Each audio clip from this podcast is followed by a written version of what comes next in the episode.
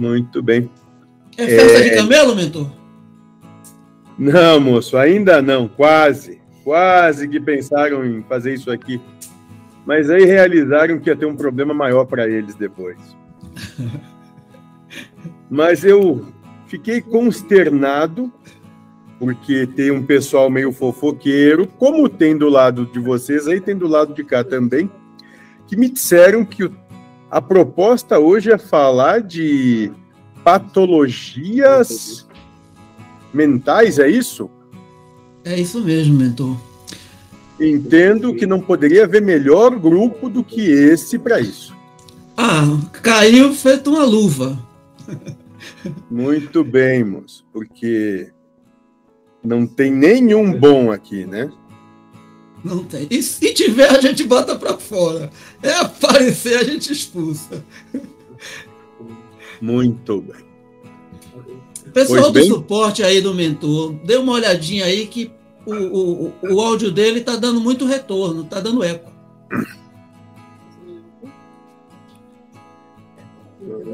Eu não entendo disso, moça. Pode ser por causa do meu, Haroldo. Você está muito próximo dele? Estou bem próximo. Então, ele. Pode ser. Uhum. Vai para um quarto desses aí, Silvana. Tá. Vou procurar algum cômodo. Moça, fique aí e desligue isso aí.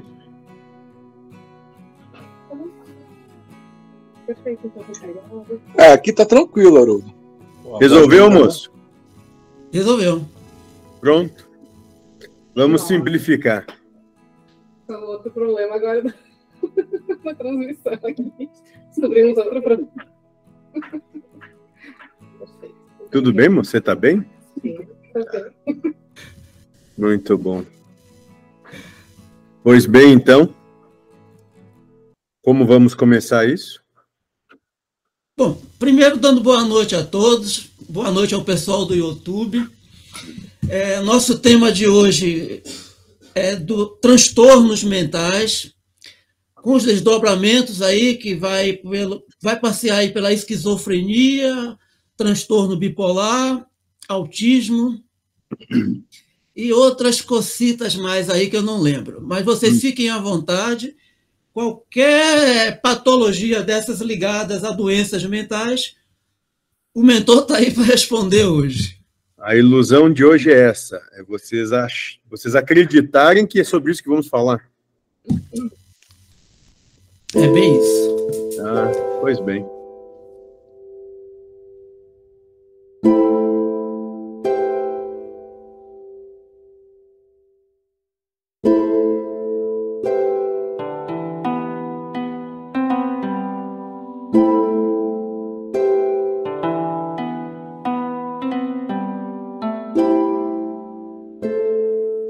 Parece que melhorou agora. Deu uma melhorada aqui também. Tá dando para escutar bem, Haroldo, a minha voz? Sim, tá tudo bem aí com você.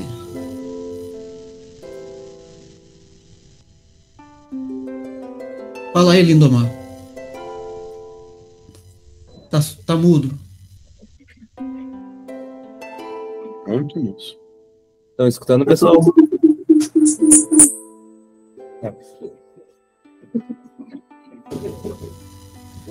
Boa noite, pessoal. Estão escutando? Ai, meu Deus, quem é que tá Tô escutando, sim. sim. Tá normal. Muito bem. Peça aos serviçais para não fazerem muito barulho. Tá. Tem a máquina lavar louça ligada. Bem. Boa noite, moço.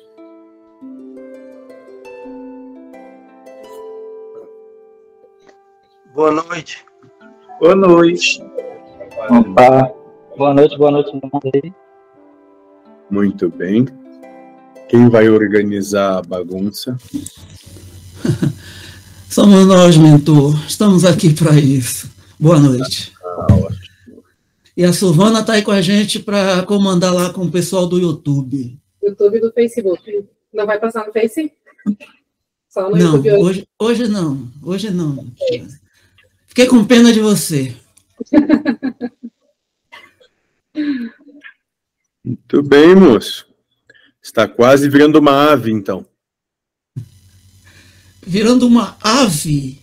Ué, você não está com pena? Ah, a moça ficou até de cabeça para baixo, mentor. Olha para como ela tá. É que eu não Moço, não... não se preocupe com ela. Ela que hoje quase aprendeu a voar. E ela, os meus medos. E ela continua mantendo esse coiso virado ao contrário, não é isso? Uhum, é isso aí. Isso. Tá ela tem uma tendência a gostar de ser diferente do habitual. Outra coisa interessante é que ela é policolorida. Você já percebeu isso, moço? Não, ela consegue... eu só vejo ela com essa blusa preta aí de vocês. Moço, é um camaleão, moço. De acordo com a necessidade, ela vai mudando de cor. É isso aí. Hum. Versátil. Muito bem, Silvana. Muito bom. Muito bem. É festa é... de camelo, mentor? Não, moço, ainda não. Quase. Quase que pensaram em fazer isso aqui. Mas aí realizaram que ia ter um problema maior para eles depois. Mas eu fiquei consternado, porque tem um pessoal meio fofoqueiro, como tem do lado de vocês, aí tem do lado de cá também, que me disseram que a proposta hoje é falar de patologias mentais, é isso? É isso mesmo, mentor. Entendo que não poderia haver melhor grupo do que esse para isso. Ah, caiu feito uma luva. Muito bem, moço, porque não tem nenhum bom aqui, né? Não tem. E se tiver, a gente bota para fora. É aparecer, a gente expulsa. Muito bem. Pessoal do suporte aí do mentor, dê uma olhadinha aí que o, o, o áudio dele está dando muito retorno, está dando eco.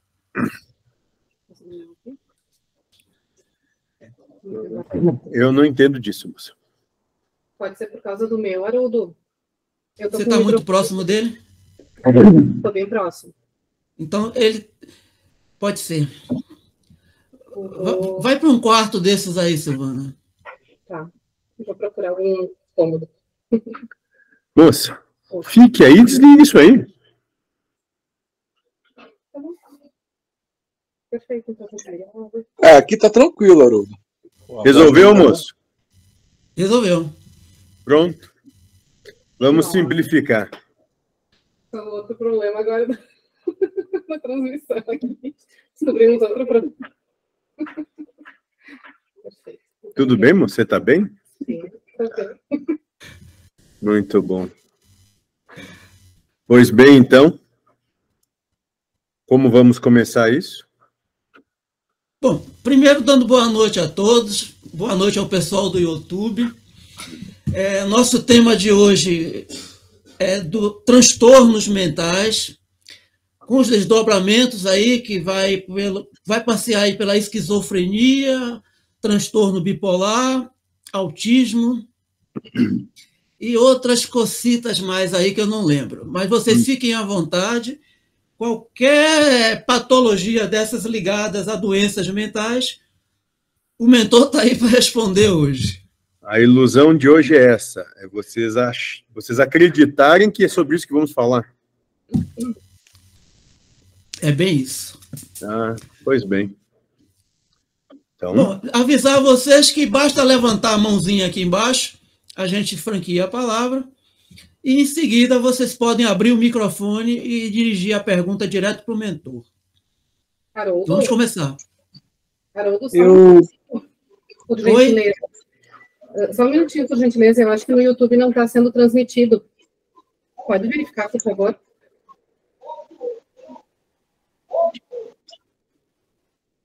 É, moça. Hoje o dia foi meio maluco.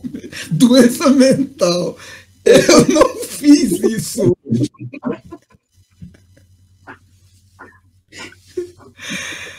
Ai, vou, pedir, vou, pedir, a vocês que aguardem um minutinho aqui só. Um instantito. Conversa aí com o mentor enquanto eu faço isso. Eu queria perguntar, né, e pedir para ele falar a respeito da depressão.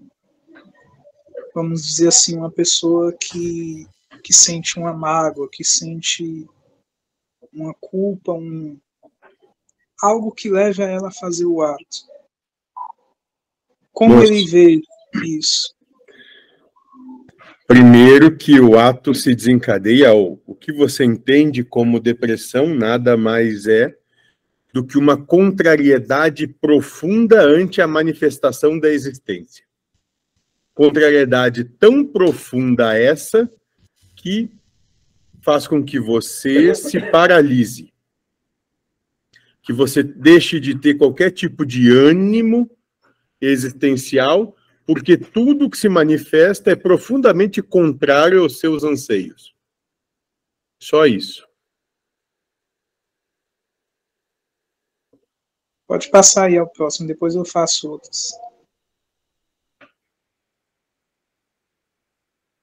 Pessoal, fique livre aí. Vamos, vamos passando as perguntas aí, que eu estou cuidando de, dos bastidores aqui. O sistema caiu e o YouTube está fora mesmo. Moço, você não está já fazendo. Como é que chama isso? A gravação. Isso. isso. Tá ou não tá? Sim. Tá, então tá bom, moço. Segue, depois você resolve. Já. Porque nós anunciamos lá e o pessoal pode estar esperando com perguntas para o senhor, mentor. Muito bem, deixe eles esperando até que você coloque, eles perguntam. Fique tranquilo, moço.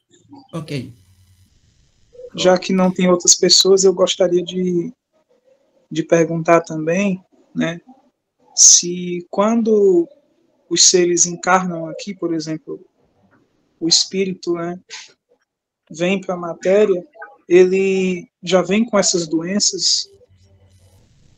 Bom, primeiro entendimento é que o espírito não vem para a matéria.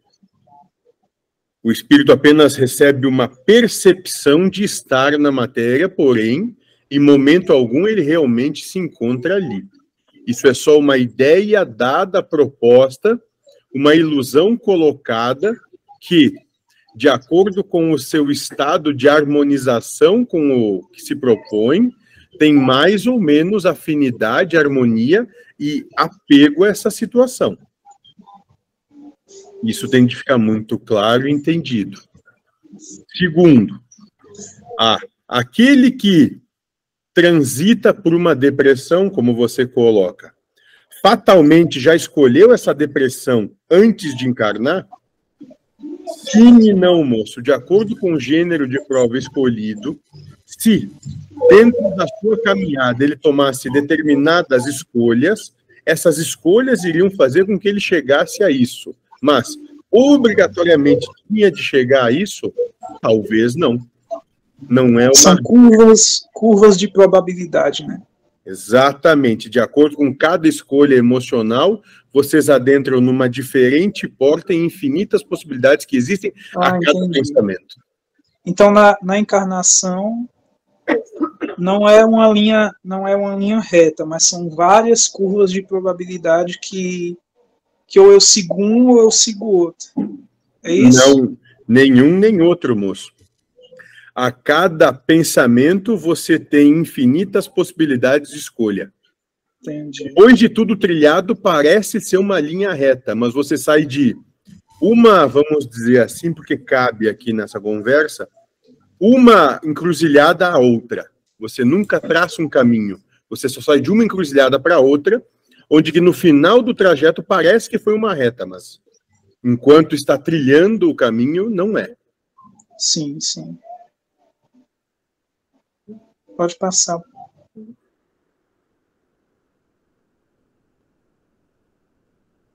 Pode seguir, gente.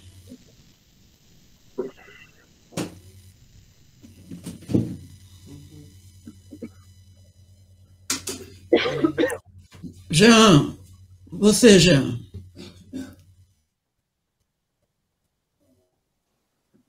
O mentor, algumas pessoas queriam fazer perguntas sobre esquizofrenia e elas não estão participando aqui presente. Eu, eu elaborei uma pergunta sobre o, uhum. o relato que me foi passado. É, e eu vou trabalhar dentro da seguinte percepção que é minha. Nós, humanos, é, que não estamos rotulados com essa questão do transtorno mental, recebemos o pensamento e temos como uma função é, nos desvencilhar desse pensamento, é, não dando vazão a ele, sob pena de estar sendo criada uma nova prova sobre o mesmo tema. Quando nós damos vazão ao pensamento e, e vamos viver aquilo, entramos na onda daquele pensamento. Como que funciona esse mecanismo na esquizofrenia, onde o ser humano ele parece estar desprovido dessa condição de escolha é, sobre acolher ou não o pensamento, porque eles é, a percepção que a gente tem e o que a ciência coloca é que eles têm um estado de alucinação, uma mania de perseguição e uma falta de condição. Tanto é que o esquizofrênico é colocado que ele não tem sentimentos, ele faz as coisas e não sente nada, nem, nem tem uma relação afetiva e nem negativa sobre o que ele está fazendo, né? Então, como é que ficaria isso é, com essa questão da, da, do espírito, né? A função do espírito encarnado. Vamos lá, moço. Primeiro, há de se compreender que nem tudo aquilo que é catalogado como esquizofrenia é esquizofrenia. Muitos é, médiums foram taxados como esquizofrênicos e ainda são. Primeiro entendimento que podemos trazer é esse. Segundo, vamos supor, e só entre nós que fique isso muito claro, que nós, de maneira alguma, entendemos que possa existir as questões da mediunidade. Vamos supor isso. A partir desse ponto de percepção, a esquizofrenia apenas se demonstra quando que aquele que transita por esse transtorno escapa totalmente da real noção e percepção do que é realidade. Só isso. Agora, se levarmos em conta que existem as, a mediunidade, existem espíritos e a reencarnação é algo factível, ou bem aceito por todos que estão aqui nessa conversa, nesse diálogo, e que, dentro disso, vocês compreendem que existe uma coisa chamada gênero de prova escolhido, a esquizofrenia, ou esse, esse estado de ser durante a encarnação, nada mais é do que um aprofundamento necessário para aquele ser que vem e que se propõe a encarnar na sua prova. Disse um aprofundamento necessário à sua prova. Que, de maneira é, vil, o sistema humano cataloga como sendo uma doença. E essa doença ainda é tratada de forma pejorativa. Só isso.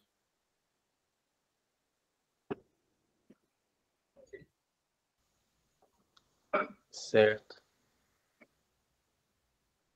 E está fazendo parte da obra geral também, né? Porque esse tratamento é. pejorativo é uma prova do outro, né? É óbvio que sim, moço. Sinal que lhe toca. Se lhe toca, é algo que tem que ser trabalhado em si mesmo.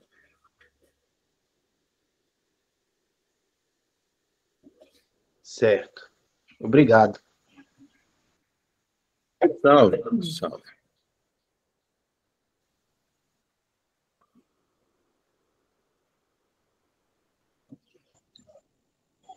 Eu queria falar a respeito da experiência, né? Porque, por exemplo, quando a consciência fora da carne, ela prepara tudo isso, tem o lado do aprendizado e tem o lado das emoções e dos sentimentos que vão ser envolvidos ali na imersão, ou seja, quando ela estiver aqui, se ela não consegue tirar daquilo, quando ela está aqui, algum aprendizado útil de acordo com o que o conhecimento, a cultura e o grau de consciência que ela tinha antes da encarnação, ela não estaria desperdiçando essa vida? Primeiro, moço, é que absolutamente nenhuma encarnação, do ponto de vista do espírito, é desperdiçável ou desperdiçada. Esse, esse tipo de análise se dá apenas àqueles que têm algum critério de juízo e valor próprio, individualista, sobre o que se manifesta. Então, do ponto de vista do espírito e de toda a comunidade espiritual, não tem uma só encarnação que foi desperdiçada, ou qualquer uma que foi, é ou será desperdiçável. Sim, mas, mas isso mesmo que ele não consiga praticar nada daquilo, vai servir de exemplo para outros. Porém, né, porém, quando ele desencarnar, que ele voltar, ele vai ter que estudar tudo aquilo de novo para poder voltar aqui e fazer a mesma coisa. Moço, quando ele desencarnar, que ele voltar, se ele chegar lá sem qualquer tipo de culpa, compreendendo que a coisa foi do jeito que tinha de ser e que ele realizou a obra que era para realizar, não precisa retornar por isso. Sim. Não está no ato a coisa, moço. Está na percepção, entendimento e intenção. Sim. Mas eu falo assim no sentido de quando ele chega aqui, né? Por exemplo, ele botou lá no plano encarnatório dele que ele vai fazer um, um assassinato, vai matar uma uhum. pessoa. Quando ele chega aqui, que ele faz isso, mas quando ele faz isso, ele está envolvido em vários sentimentos, como ódio, raiva, rancor, mágoa. Culpa. E ele uhum. continua preso a isso, mas antes da encarnação, ele não, ele não pensava que ele ia fazer isso dessa forma, no meu entendimento. Certo. Tanto é que é uma prova. Ele veio na oportunidade de conhecer a si mesmo, conhecer como reagiria ante a esse tipo de situação. Vamos dizer assim, para ficar mais fácil a compreensão.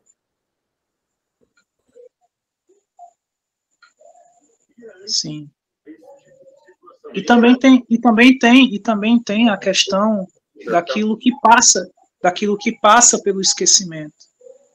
Porque o esquecimento ele apaga a cultura. No próximo eu explodo eles dois ele, ele, ele apaga a cultura. Mas o que é que passa pelo esquecimento? É uma pergunta. O que que passa pelo esquecimento? Absolutamente tudo que é desse mundo, moço. Só ficam as culpas ou os entendimentos. Perfeito. Pode passar, o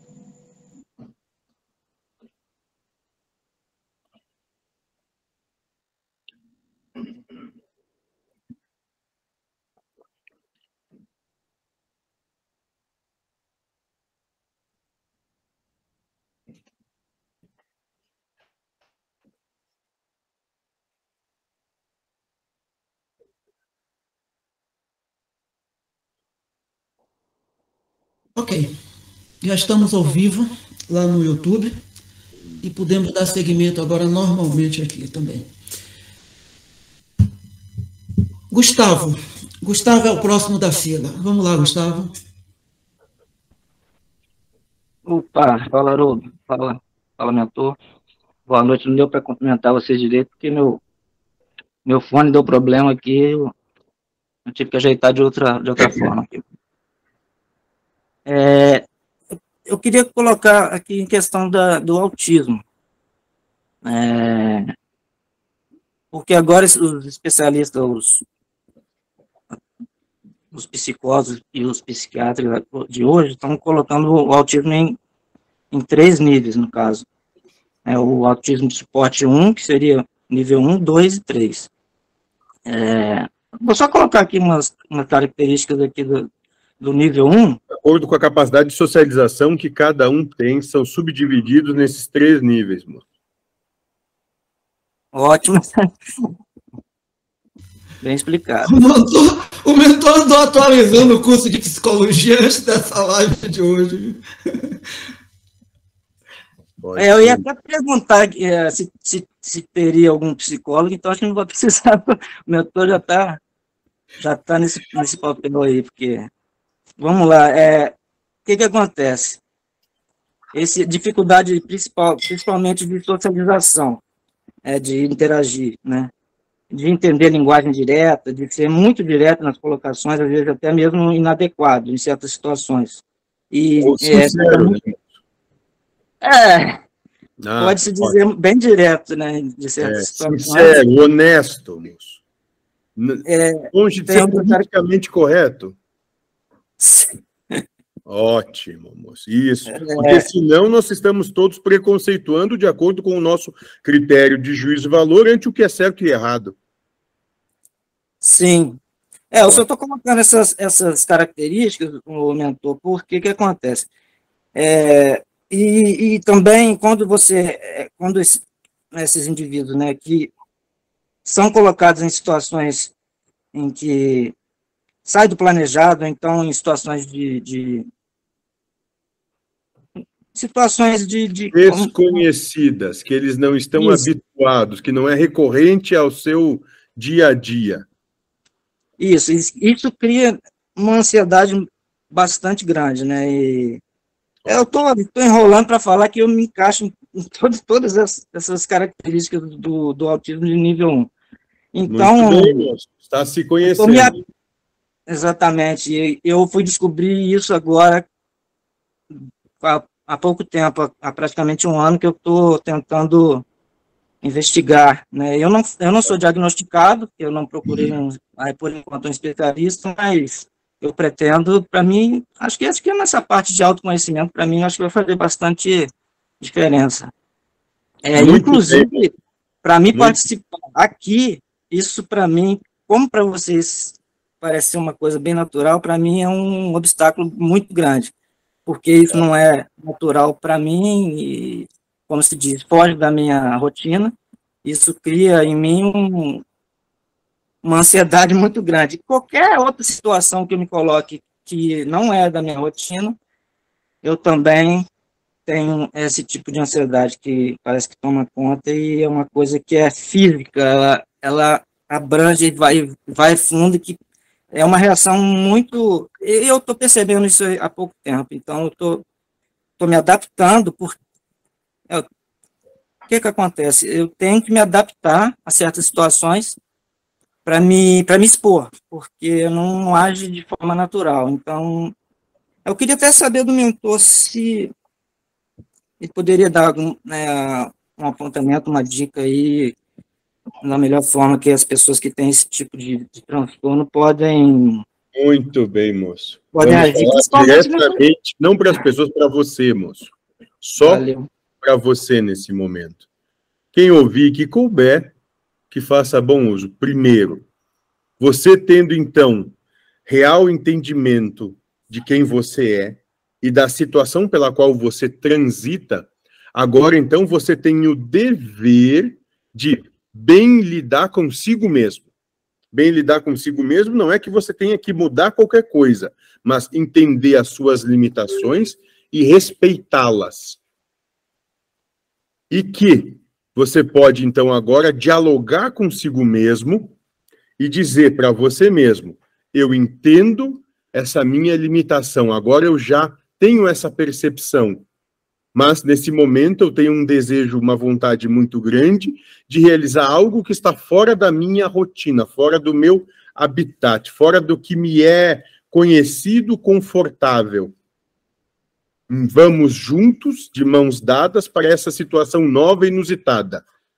Nós não vamos abandonar um ao outro.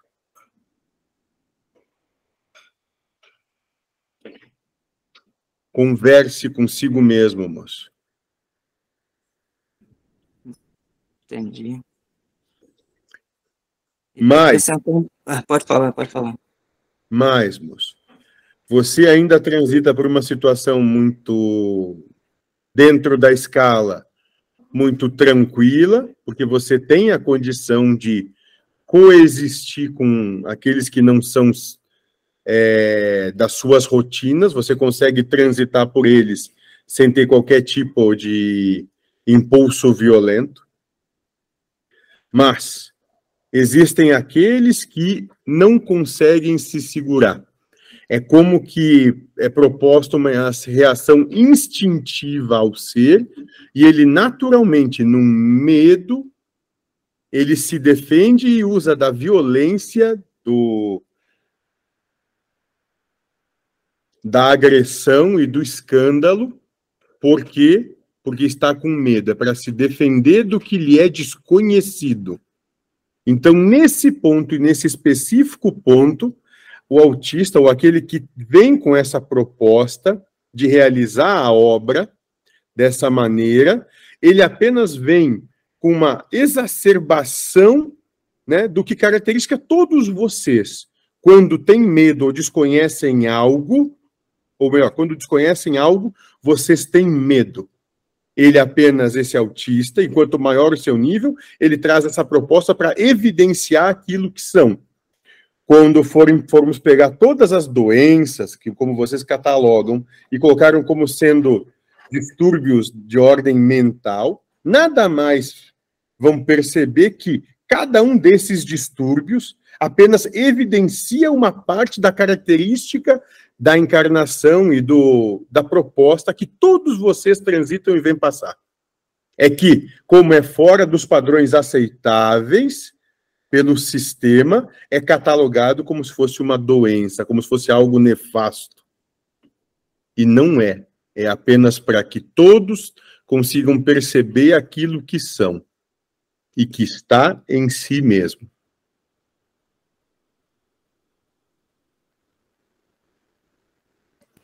Entendi.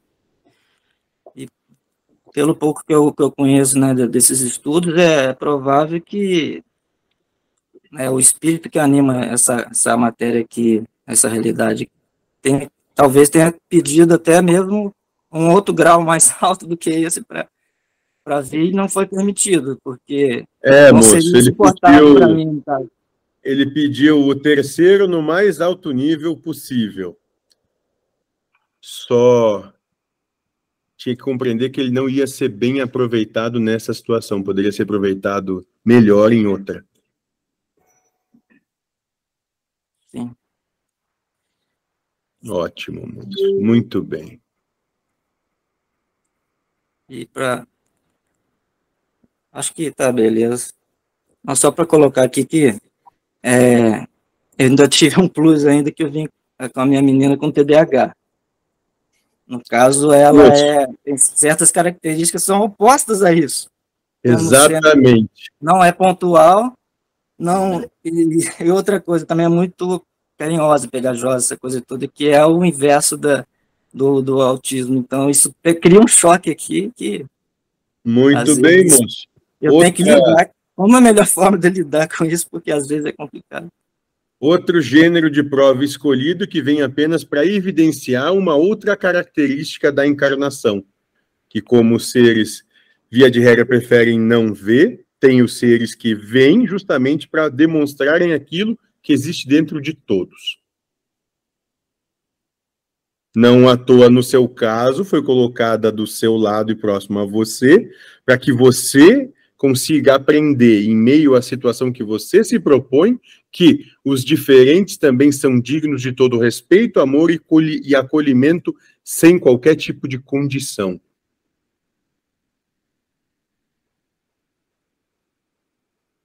Ótimo. Valeu, obrigado pela paciência aí. hum.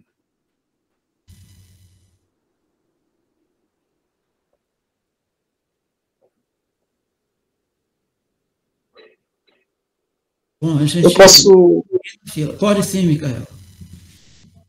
Eu ia perguntar, né? Ele falou em, em acolhimento.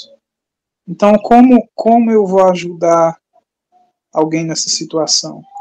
que se vê por si próprio em sofrimento e que, vamos dizer assim, tomando pelo, pelo meu próprio exemplo, né? É teimoso, né? não quer não quer sair daquilo, né? Porque muitas vezes eu também me peguei dessa forma. Moço. E hoje eu estou melhorando isso. Vamos lá então. Primeira coisa, você quer ajudar alguém que não pediu sua ajuda? Fique longe. Deixe passar por aquilo que quer passar, o que está passando. Não se envolva. Esse é o primeiro entendimento. Segundo, supõe que um ser desses tenha pedido ajuda. Alguém que está passando por essa situação tenha pedido ajuda. Bom, comece com pequenos passos, todos os dias. Se a pessoa não consegue sair da cama, se tenha uma disciplina de se manter próximo dessa pessoa pelo tempo que você tiver condição, e nesse tempo oportunize que ela comece a se movimentar. Mas respeitando a condição que ela tem, não buscando que tudo aconteça no mesmo dia, na mesma hora, não. Pequenos avanços paulatinos, todos os dias, muito pequenos. Entendendo que no começo você vai receber é só não. Te lembra alguma coisa, moço? Lembra sim. Ótimo. Só que eu tenho uma coisa também. Quando, quando quiseram me ajudar, não perguntaram se eu queria ajuda, não. Bom, aí se eles não sabem respeitar, não é o que nós, da maneira como nós trabalhamos aqui, moço. Pois é. Entenda mas, que. Mas de, certa, mas de certa forma, eles não. Eles virem de uma forma mais objetiva, né? Uhum. Me ajudou a evidenciar a minha teimosia também. Ótimo. Eu entender a minha teimosia. Então você tem a oportunidade de agradecer a Deus por isso, porque se fosse com o diabo, o diabo ia deixar você se encalacrar o quanto fosse, sofrer tudo o que precisasse, até que você tivesse a humildade de dizer: Eu não aguento mais. Sim, sim. Ótimo. Inclusive, inclusive, eu quero pedir né, inspiração para começar aí uma nova. E que tudo dê certo, né? Uma nova caminhada de estudos aí. Muito bem, moço. Te aconselho, então, a buscar justamente entendimento sobre si mesmo, pela, sobre a situação pela qual você passou, para que, quem sabe, algum dia você possa ajudar outros de uma maneira ainda mais profícua do que a pela qual você transitou, da, pela maneira como ajudaram você. Perfeito, obrigado. Ótimo, moço. Muito bem.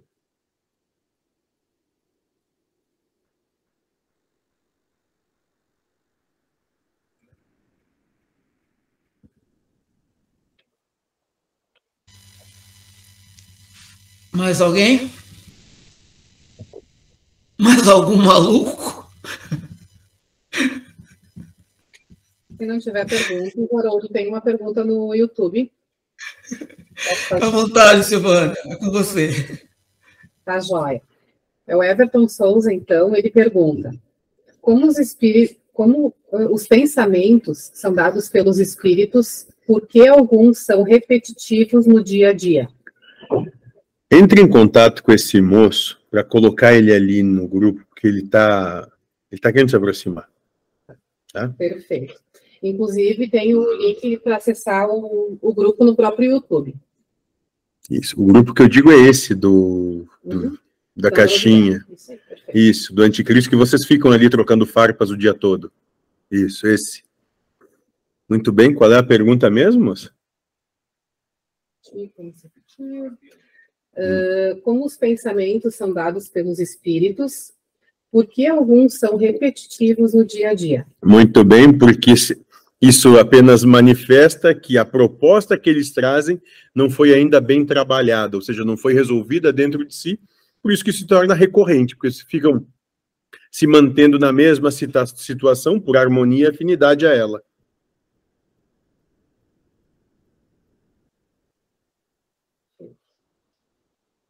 Pode prosseguir, Haroldo. Obrigado, Silvana. Aproveito a partir da iniciativa do mentor para avisar os amigos do YouTube que nós disponibilizamos o link na descrição dos nossos vídeos. O link do, do grupo do WhatsApp, que é o grupo do Amorosidade. Então, aqueles que estão nos acompanhando agora e os demais que, porventura, venham a ver esse vídeo depois, que nós também disponibilizamos, podem acessar e fazer parte dos nossos estudos e acompanhar tudo mais de perto. Fazer parte Não, desse grupo de equilibrados. Usem com intensidade o anticristo. Já estão todos enamorados por ele mesmo. Débora, você que tinha uma pergunta, aproveita, porque a gente está com a fila vazia.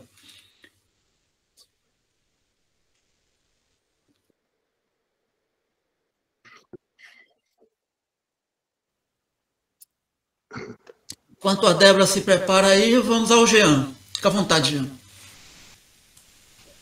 Ah, é, obrigado, Haroldo.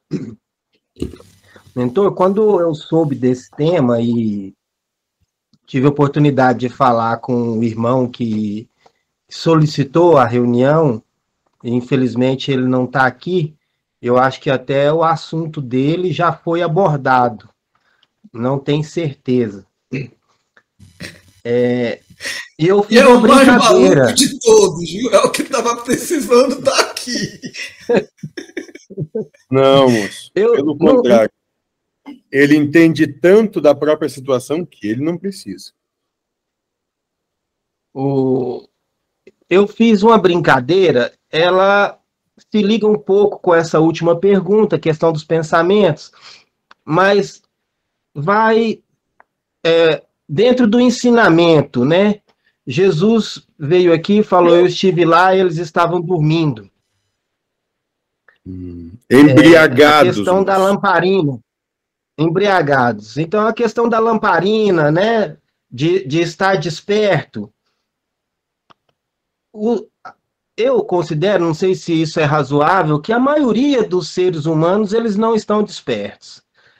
E é, é, e também não sei nem se eu estou, mas essa questão seria um transtorno humano, mentor, e como nós poderíamos fazer para sair desse transtorno sem ser pelo suicídio, uma outra forma de sair desse transtorno humano? Moço, pelo que me deu a entender, você categoriza a encarnação como um transtorno, é isso? Não diria a encarnação, mas a forma como nós vivemos aqui. Porque, é, é, por exemplo, esses transtornos mentais, eu já ouvi de vários é, mentores, irmãos espirituais que estão aqui colaborando conosco, que nós é que temos o desejo que eles fossem diferentes. Né? Nós segregamos. Nós, então, nós somos os ditos normais, mas o que, é que nós temos de normais? Isso, moço. Vocês rotulam aquilo que lhes parece diferente, só isso. Segregam, sim, muito bem. Então, trabalho que você pode realizar, ou maneira que você pode lidar com a sua questão para sair desse transtorno é passar a elocubrar e trabalhar com valores que não são humanos. Passar a existir e se propor algo diametralmente oposto, oposto do que é humano, do que é a proposta do humano. Onde todos dizem que é ir para a direita, se jogue para a esquerda. Não estou dizendo que isso vai ser agradável.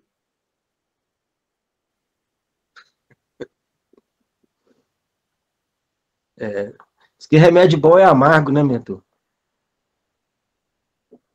Às vezes é necessário. Não estou dizendo também que é para sair fazendo isso.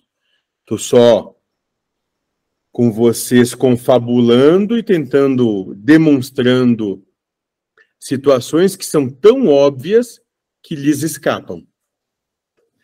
Porque vocês trazem isso, todos vocês, é, conceitos e valores que vocês nem cogitam em, em negá-los, de tão encrunhados que eles estão dentro de vocês.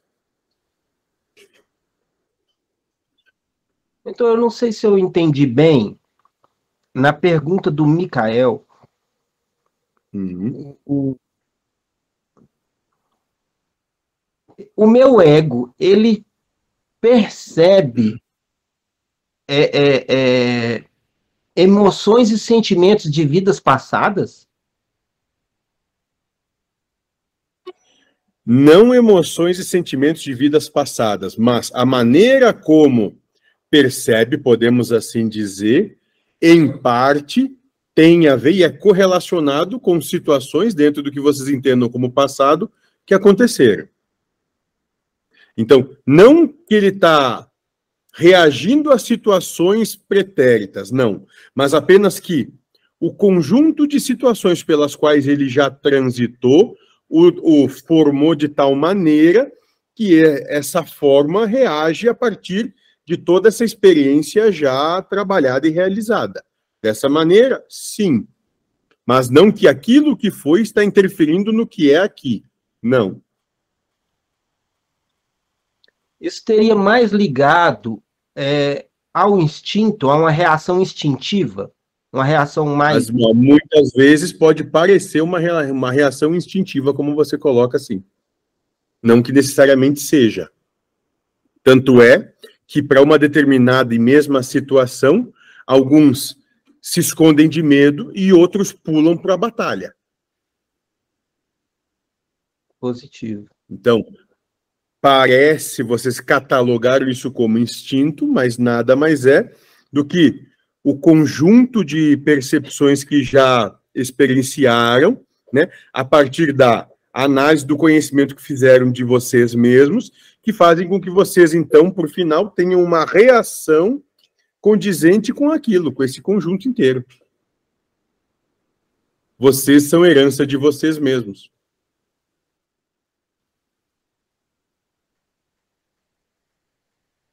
Certo. Eu vou vou ver o ouvir o, o vídeo de novo, já que está ficando gravado e, e prestar atenção sobre isso. Obrigado. Muito bem. Salve, moço. Salve.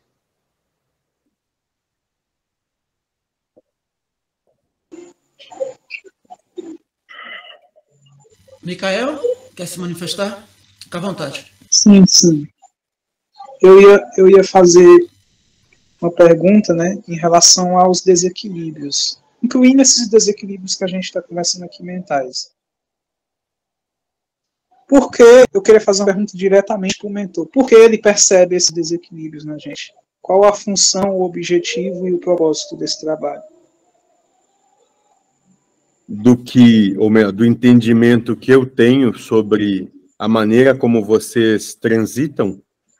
Isso. Porque vocês reclamam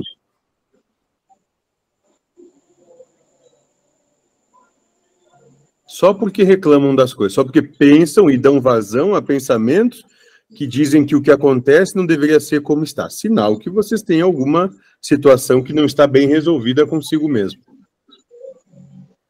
Mas assim, qual é o, o eu não vou falar a palavra, vou trocar a palavra reclamação por questionamento. Qual é o problema de questionar? Nenhum, moço. Se no seu questionamento você conseguir ficar em paz e não tiver problema nenhum com a vida como ela é, nenhum. Se é um questionamento. A questão é que reclamação e questionamento são diferentes. Certo. Entendi.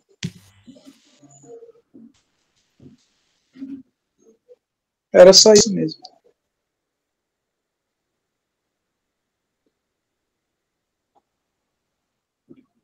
Continua franca a palavra. Jean? Você, amigo, pode ir. Mentor, essa reclamação seria hum. é, é, o desejo que a manifestação da realidade fosse diferente. Seria discordar de isso, Deus. Que a realidade não contempla os anseios que tem. Só isso, moço. Nisso ali está mascarado uma demanda por domínio e vitória.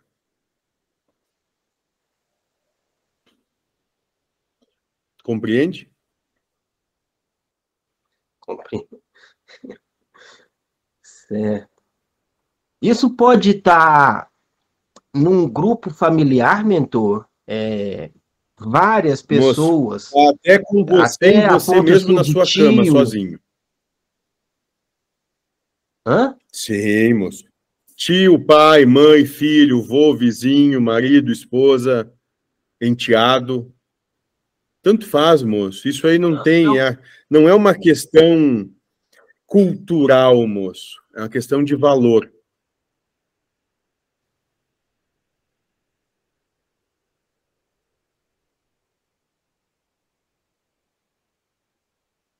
Certo. Ótimo.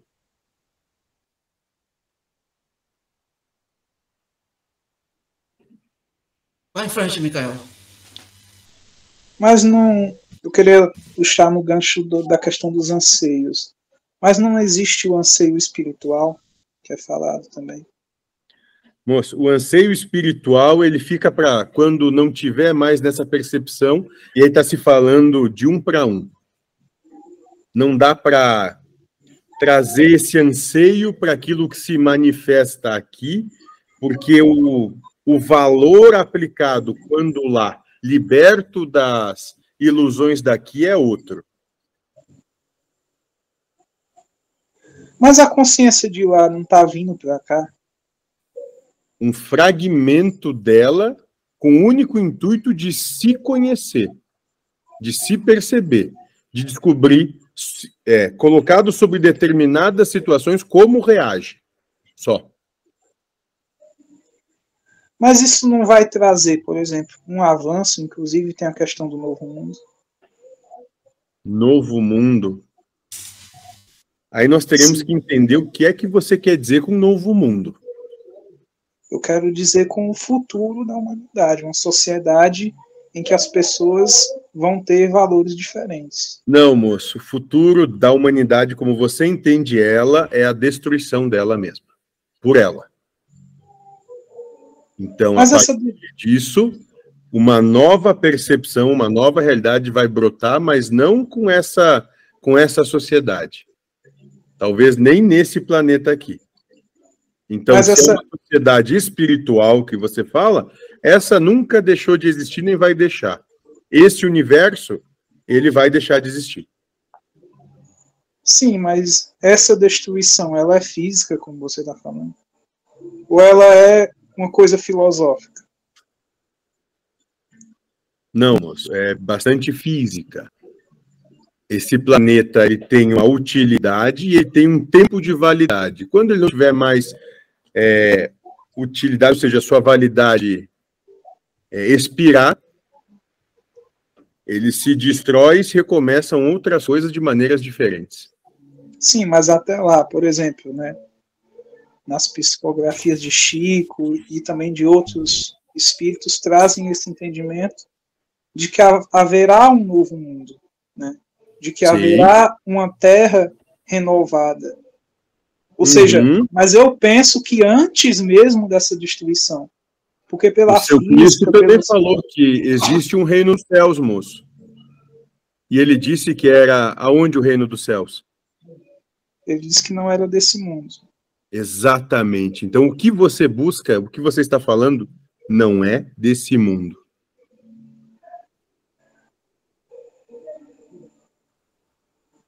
Mas é porque quando a gente fala nessa questão, primeiro, né, de que não é uhum. é desse mundo, e segundo, outra coisa que você falou aí, a gente leva muito para a filosofia, né, para o pensamento filosófico nessas questões aí. Mas, assim. É, isso é a escolha que fazem. Sim. Mas dentro do objetivo, fala-se que haverá uma mudança do sentido da encarnação e haverá uma mudança de propósito de encarnação. antes mesmo desse mundo acabar. Muito bem, moço. Só que isso não vai acontecer no mundo. Vai acontecer onde acontece o reino do céu. É, mas no mundo. Dentro de você. Sim, mas mundo. Não vai, não vai ser a sociedade que vai mudar, moço. É você que muda e, e aí nisso muda todo o universo. Isso, começa por mim. Isso. Mas então não, não é do grande para o pequeno, é cada um cuidando do seu. E aí nisso, moço, muitos então, dentro do, do seu colóquio, já vivem esse novo mundo. Sim, sim. Entendeu? Entendi. Não é o que vai acontecer no planeta, é como entendem e como vivem e como percebem, e de acordo com os valores que trazem, onde estão e como estão, na situação que são colocados. Entendi. Tá certo, pode passar.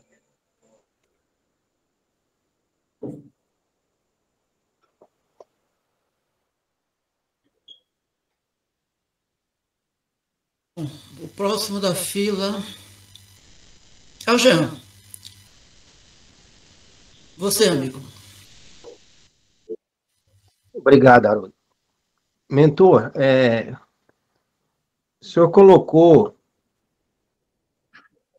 para eu pegar o caminho oposto do que a maioria. É, de certa forma, eu já me entendo um pouco nisso. Não sei se pode ser uma. Perfeito.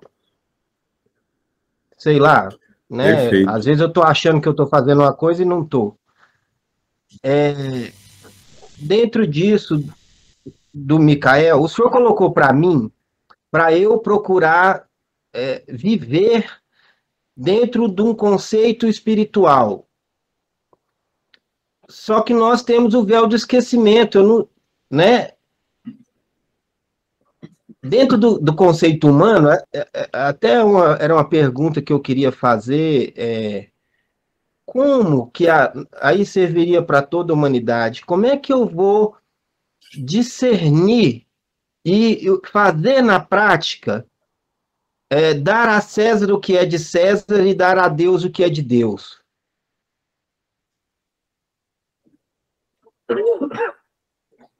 Essa é a questão, moço? Porque, por exemplo, espiritualmente, espiritualmente, eu posso matar sem culpa. Mas no mundo humano, a legislação proíbe matar. Até a legislação religiosa proíbe matar.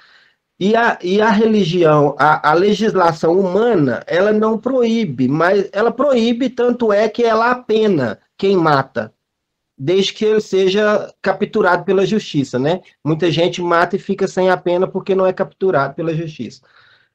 Mas então, a, a minha pergunta é: o que que eu posso fazer para seguir a sua orientação de viver mais no espiritual, de, de, de, de agir na minha conduta mais voltado ao espiritual. Não sei se eu entendi bem a colocação que o senhor me pôs. Muito bem, moço. Muito bem. No seu caso, de maneira mais simples, é passando a ter uma percepção emocional mais madura. Só isso. Vamos simplificar bem. Entendendo que as pessoas são como elas são e que elas não têm, não têm problema algum delas serem como são, que você é como você é e você não tem problema nenhum de ser como é, você só está assim, eles só estão assim. Eles têm todo o direito de fazerem o que bem entendem e como entendem. Você pode até não entender o porquê que eles fazem isso e nem concordar, não há problema algum. Você só pode trazer o entendimento de que talvez você, no lugar deles, faria a mesma coisa. E nisso você se desarma. Então, se você quer dar um passo em direção ao que você propôs, esse já seria um belo passo. Seria eu deixar de eu mesmo me julgar? A questão Muito da culpa. Muito bem, moço. Muito bem. Ótimo. Deixando de se culpar, porque você só se culpa porque existem conceitos dentro de você que estão tão arraigados que vão contra e que te acusam por não estar tá andando de acordo com o que esses conceitos apregoam.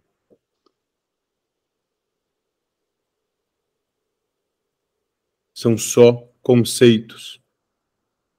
Então, eu tenho uma percepção, o juiz de valor que eu faço, de que comigo mesmo eu não tenho esse problema com a minha condição.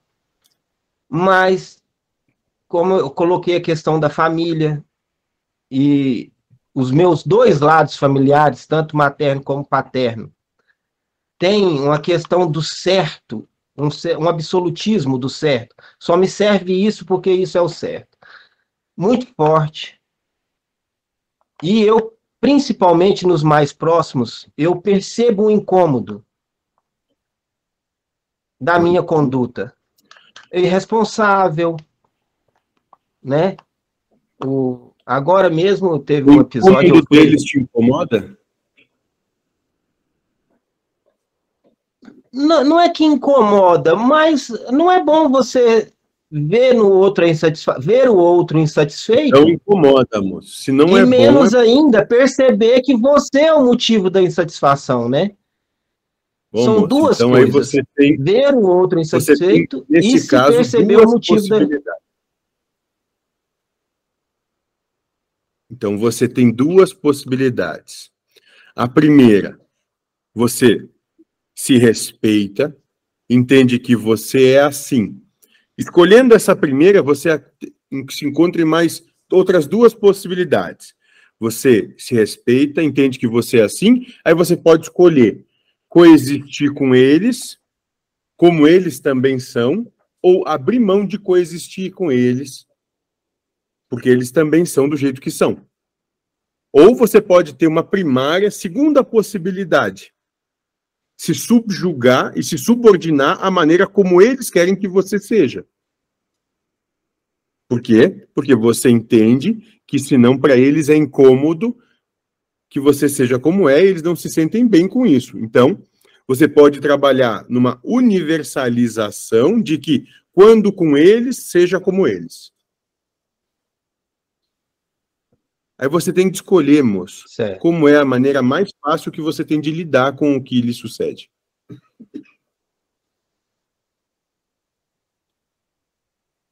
Uhum. Ajudou muito. Obrigado. Salve. Salve. Micael, passa a palavra. Eu queria fazer outra pergunta a respeito do julgamento, né? Já que o chegou a falar nessa palavra julgamento. Como não julgar? É essa a pergunta. Bom, moço, eu não vou te dizer nesse momento como não julgar, mas eu vou te dizer como você atenuar a força de verdade que você dá pela pra proposta de certo que lhe é jogada, vamos dizer assim. Toda vez que no pensamento vier dizendo que aquilo não devia ser dessa maneira, você tem a oportunidade de aplicar um segundo pensamento sobre ele, dizendo para si mesmo: mas eu no final não sei por que é assim. Eu não sou dono da verdade. As coisas não têm de ser como eu quero. Aliás, o mundo e o universo não é como eu quero. Não quer dizer que eu saiba qualquer coisa, só porque eu aponto que está errado. Não, mas assim, a gente, a gente julga o tempo todo. Então, agora comece... julgar, agora julgar e punir e condenar, né? É que eu não concordo, né, no meu caso. Agora o julgamento de achar certo, de achar errado, isso daí para mim é mais tranquilo. Né? Então entenda que essa é só a sua opinião e que em nada ela tem de verdadeira. É só uma opinião. Sim. Entende? E é diferente ter uma opinião sobre algo onde você mesmo declara: eu não sei, a minha opinião é essa, mas eu não tenho nenhum comprometimento com estar certo. E julgar. Julgar é onde você tem todo o comprometimento e defende aqui a sua opinião como a certa como a única certa. Isso. melhor dizendo. Muito bem. Pode, pode passar.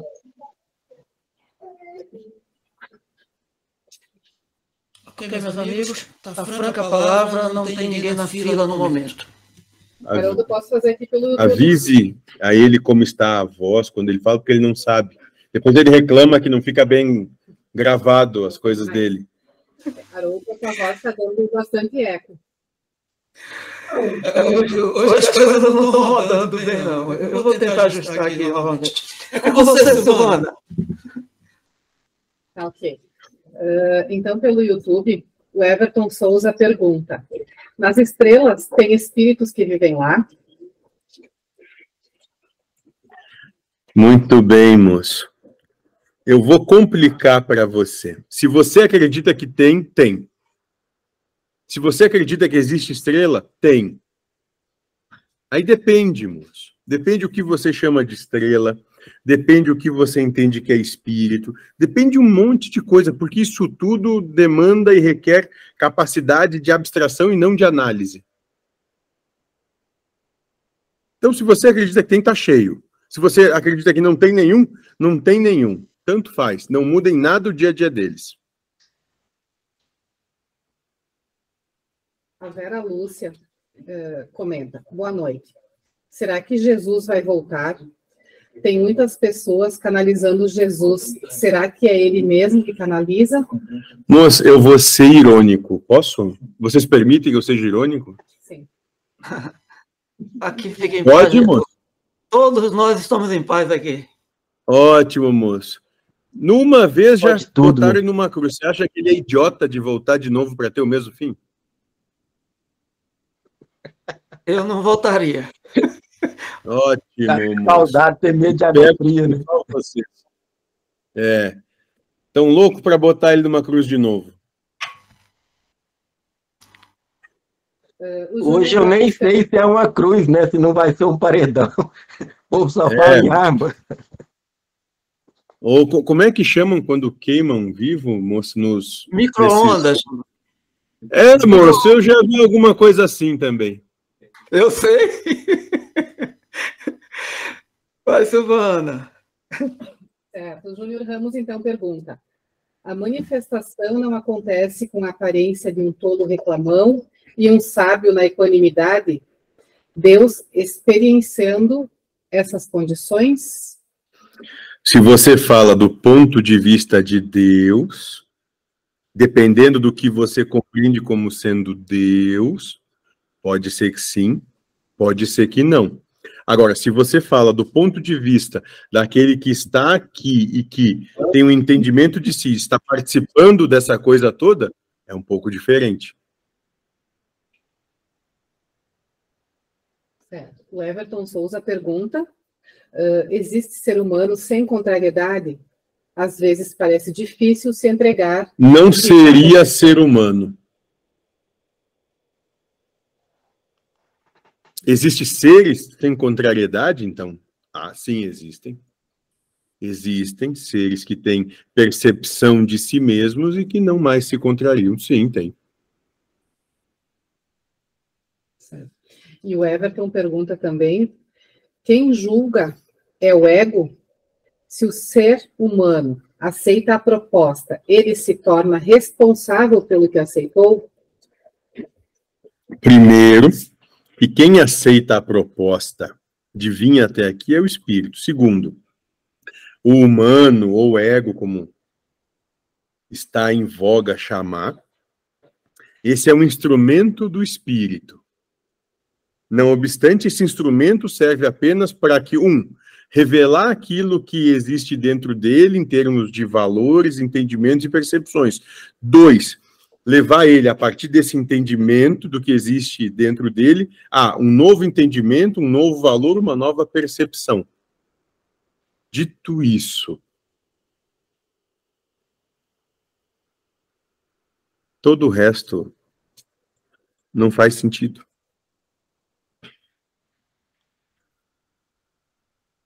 Perfeito. Obrigada, Haroldo. Ok, Silvana. Assísio Vilas. É o senhor, amigo, pode falar.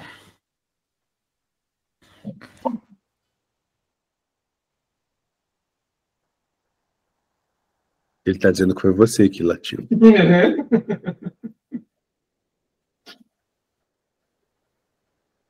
Tarcísio, você levantou a mão.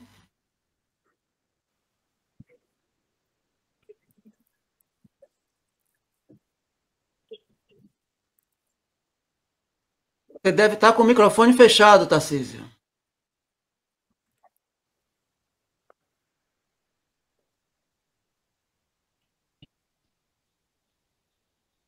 Enquanto o Tarcísio resolve, tá franca a palavra. Depois levanta a mão de novo quando resolver, Tarcísio.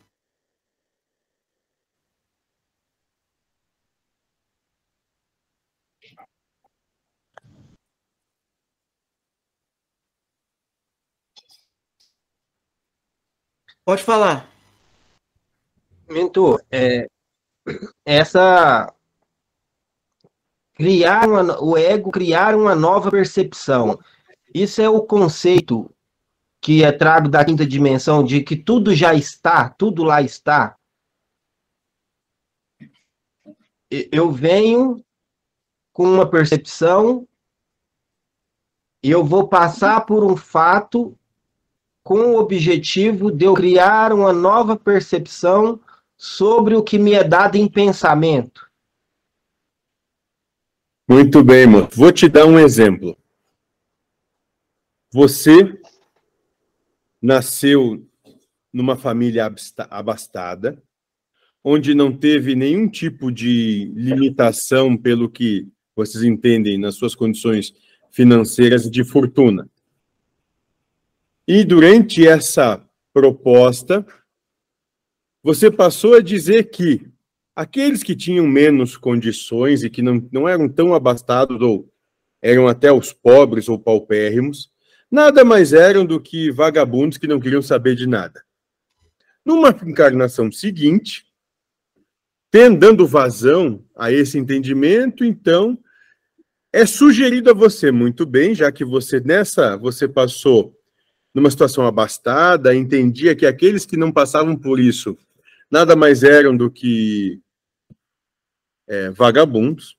Talvez essa é a sua vez de passar por aquilo que eles passaram para entender como é estar lá. E na encarnação seguinte, então, você vem e se joga nessa outra percepção. Passado essa segunda encarnação, você tem a condição de, então, analisar como você entendia as coisas, colocar o novo entendimento proposto, por ter passado pela situação, e disso, dessa dialética para consigo mesmo, nascer, aflorar uma nova percepção. Compreende? Sim, compreendo. É isso, moço.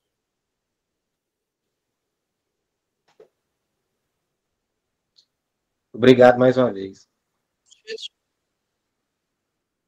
Tarcísio, você continua com a mão levantada?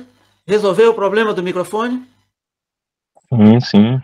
Boa noite, pessoal, tudo bem? Vai desculpando aí, tive um problema aqui no microfone aqui, que acabou caindo na internet, João. É, então, minha, minha pergunta seria mais voltada um pouco ao tema do encarte, transtorno mental. É, eu queria entender um pouco mais como é essa visão do transtorno mental e principalmente aqui eu vou focar na questão da depressão, transtorno de ansiedade. Hoje eu vejo, faz parte da minha profissão isso, né? Vejo muitas pessoas acometidas não só por sintomas, mas também com transtornos, que aí existe uma diferença, né? E aí eu queria entender um pouco mais, porque aí eu trago aqui é, realmente eu sou leigo nessa parte da questão espiritual, eu queria entender realmente é, como é que funciona esse processo. Essas pessoas já nascem, já trazem isso, é, fica um, um, Eu queria entender um pouco mais dessa visão, se a gente pudesse pensar assim, extramundo, tirando, pensando aqui no nosso aqui atual da matéria, né? Então, se me fiz entendido, E eu queria entender um pouco mais isso. Perfeito. Muito bem. Estávamos justamente a quando do começo desse trabalho falando exatamente disso. Vamos lá. Temos de partir do entendimento que aqui acreditamos que existe uma coisa chamada reencarnação, onde existem espíritos que se propõem a encarnar ou se utilizar da matéria através do que você entende como vida, ou seja, esse estado onde se nasce, se desenvolve, depois se morre, para realizar algum tipo de trabalho. Compreende isso, moço, até aqui? Sim. Ótimo. Dentre desses espíritos que vêm realizar algum tipo de trabalho, existem várias divisões e várias subdivisões dentro daquilo que se propõe. Dentre essas divisões e subdivisões, existem alguns que vêm passar por situações que, além de ter, tirar proveito para si, dentro da sua proposta, também vem para servir como exemplo, podemos até dizer como se fosse uma estrada como uma placa de sinalização para outros. Compreende até aqui? Sim, estou seguindo a linha de raciocínio. Ótimo. Ótimo. Por quê? Porque entendemos que todos os seres, eles existem é, em comunidade e estão em permanente troca de uns para com os outros, embora que isso, na situação da encarnação, não seja tão claro e perceptível. Certo? Certo. Ótimo. Todos os catalogados transtornos mentais, como vocês colocam, nada mais são do que uma grande evidenciação de parte da característica emocional que os seres trazem. Então, falávamos aqui que, por exemplo, o depressivo, ele tem uma grande contrariedade com o mundo como ele se manifesta, com a vida como, ele se, como ela se manifesta, e dentro dessa grande contrariedade ele acaba se isolando e se paralisando. Perfeito até aqui, moço?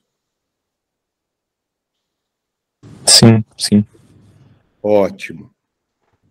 Então, essa essa paralisação, essa grande contrariedade, ela existe em menor escala em todos os seres.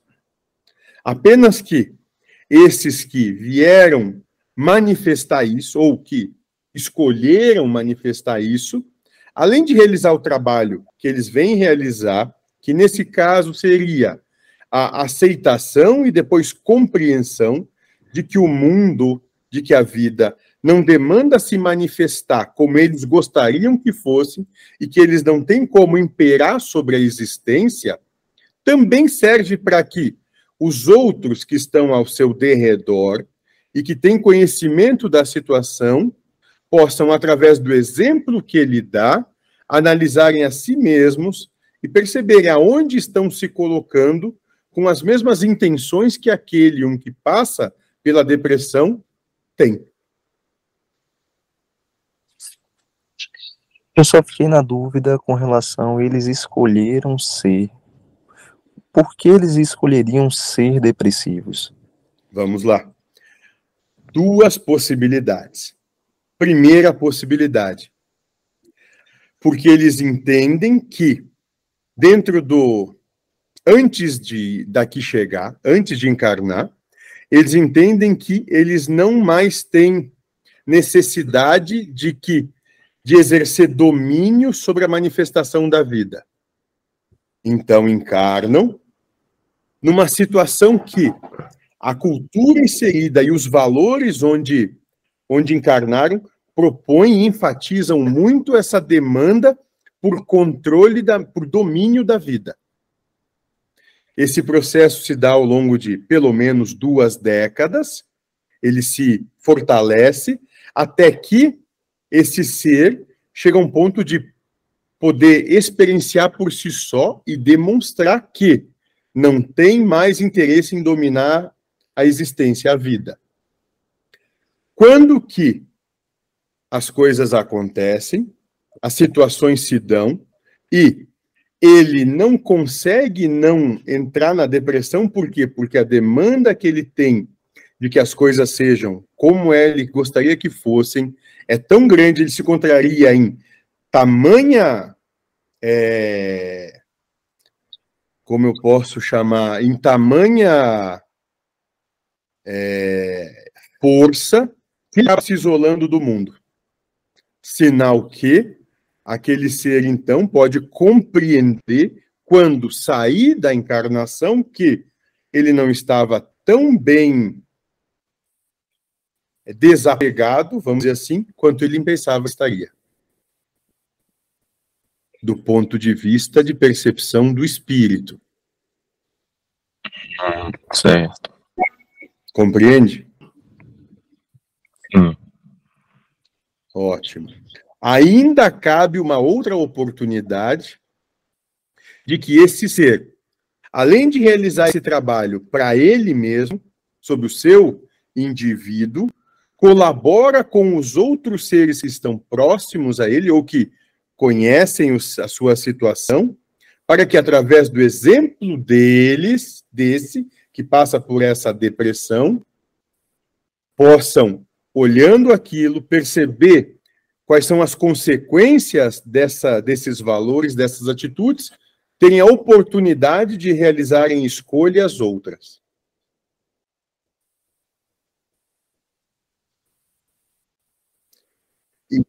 Nesse uhum. meio, você se inseriu nesse momento, chama-se colaboração na obra geral. Uhum.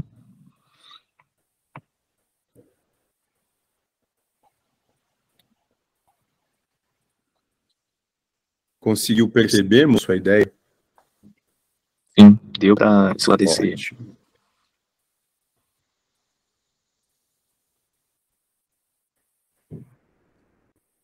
Pode prosseguir, Tarcísio, se tiver mais alguma questão. Eu acho que você deve ter muitas e pode enriquecer o trabalho da gente também, já que você é da área. Não, tô, sou um mero conhecedor. É, eu só fiquei na dúvida, porque é, quando a gente fala em transtorno depressivo ou depressão, a gente está lidando ali, aqui eu falo mais da matéria, né? Pessoa. É, a gente lida ali com pessoas que não estão tomando dentro de si ali é, tomadas de decisões, né? Que, vamos dizer assim, de formas claras. Isso aí a gente tá envolve a questão do ambiente, né? É, das pessoas que estão ao redor ali também. Aí vocês podem pensar em questão da energia negativa, né? De outras pessoas que podem acumular ali a fazer com que essa pessoa se sinta mais para baixo ainda. Então isso pode vir a contribuir para que aquela pessoa venha, vamos pensar assim, no senso comum, se afundar ainda mais nesses sentimentos depressivos. Então, assim, quando o senhor traz a questão da. chegou a falar da duas décadas, né? Mas a gente também pode falar aqui de jovens que não chegam a isso também. Então, assim, a gente lida com adolescentes que não chegam nem ter duas décadas, né? E aí eu queria entender é, como é que fundamentou-se isso em cima para chegar a esse número, né? E com relação a esse que eu entendi também que o ser, na verdade essa questão do ser pode ser como exemplos para outros, né, tanto de forma positiva como de forma negativa, para não vir reproduzir ou vir reproduzir esses comportamentos, né? Então, assim, eu queria, eu só não entendi muito bem essa questão dessa das duas décadas, mais focado nisso, porque eu percebo que eu tenho outras pessoas além das duas décadas que também sofrem com isso. Muito bem, moço. Vamos lá. É que até então aqui conversávamos sempre de modo geral com é, com ah, tá. com seres que já têm uma certa idade que vem de uma de um plantio de encarnação diferente. Esses mais jovens que começam a chegar agora com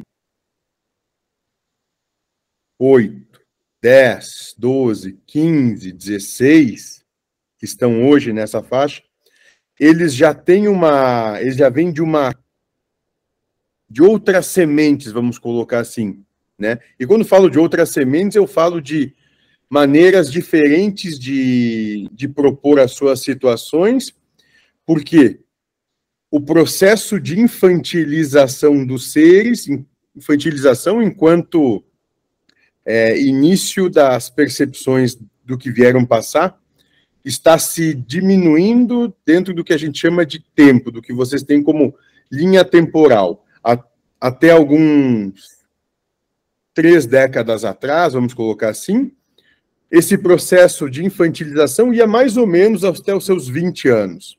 Hoje, essa infantilização, ela, de modo geral, ela vai até os 12.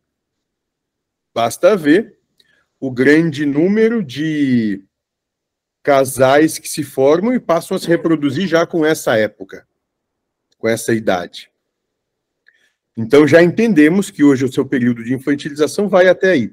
Por isso que você começa a perceber jovens, bastante jovens, a partir dos seus 8, 10 anos até os seus 15, 16, porque daí depois vocês já entendem como sendo adultos também, com essa grande contrariedade que se tem a alcunha de depressão em relação à vida como se manifesta. Por quê?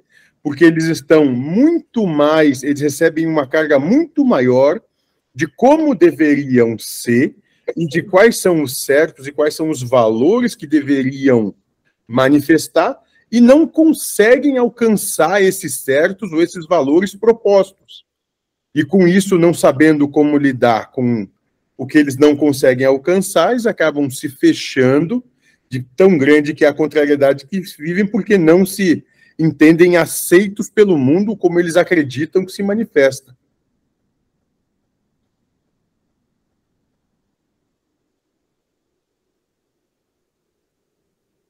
Uhum. Certo.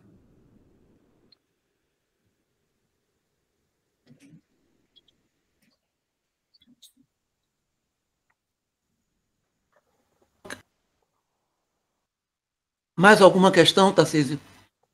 Não, não. Obrigado. E o Nara? Você é a próxima da fila, Nara.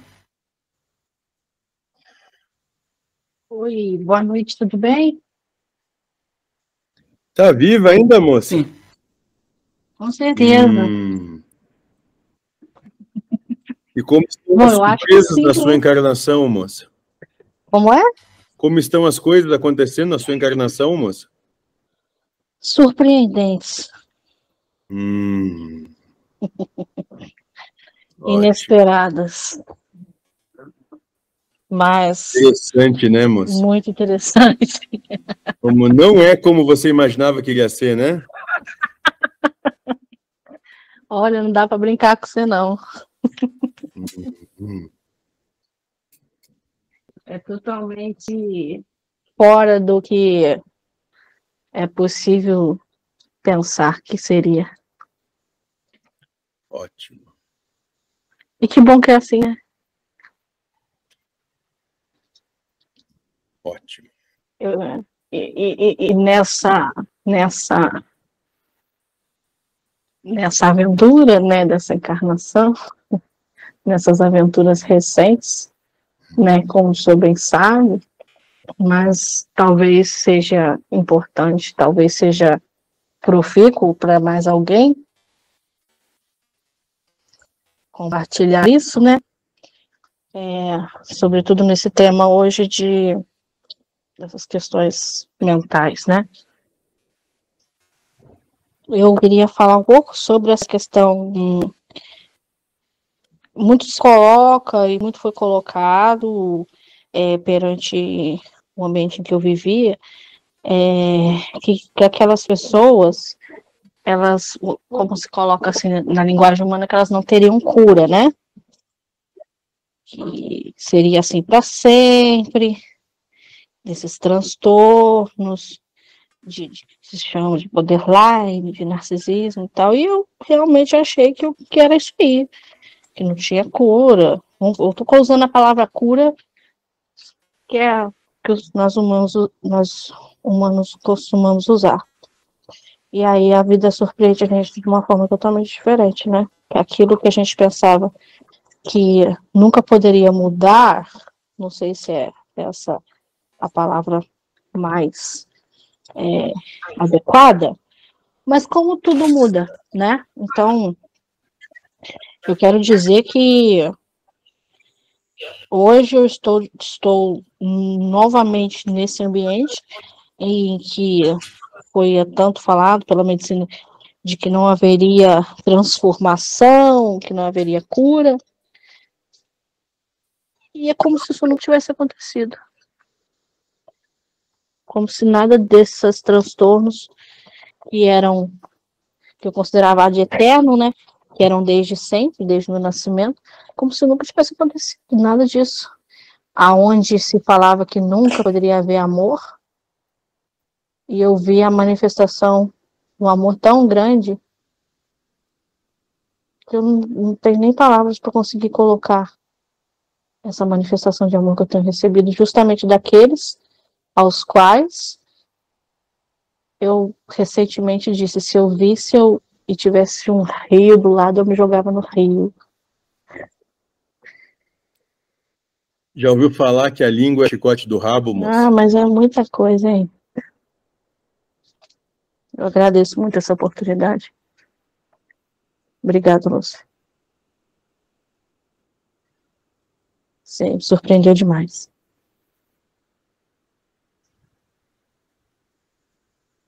E é isso. Entende, moça? Precisa escurecer muito para que o sol se levante.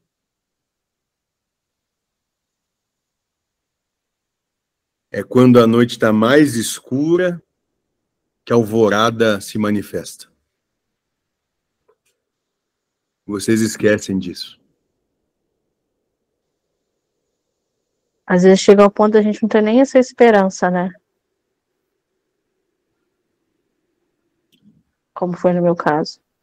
Hum. Interessante. Muito, Muito obrigada. Muito obrigada mesmo. E hoje eu posso dizer que realmente a gente nada sabe, né? Porque o homem diz: ah, tem esse transtorno mental, tem esquizofrenia, tem, tem é, narcisismo, tem isso, tem aquilo. E de fato aquilo se manifestava. E as pessoas hoje não tem mais nada disso. Interessante. Moço, depois você fala para ela como é que é mudar a linha espaço-tempo, para ela ter uma noção.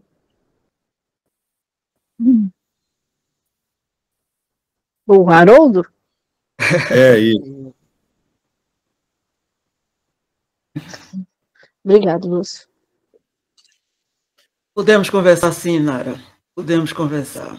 Obrigada. Não com, sobre o mecanismo de mudança espaço-tempo, mas que conversar sobre que quando isso acontece, ou pelo, ou pelo menos você tem essa ideia de que isso aconteceu, muitas outras coisas que você tinha por valor, elas se desconfiguram.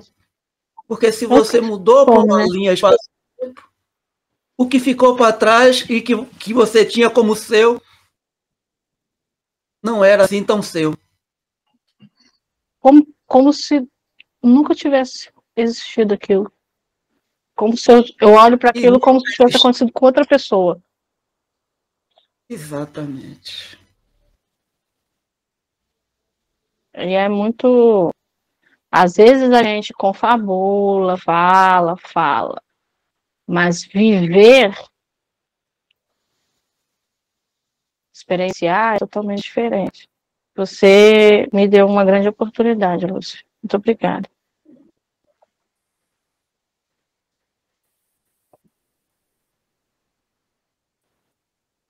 E é só isso mesmo.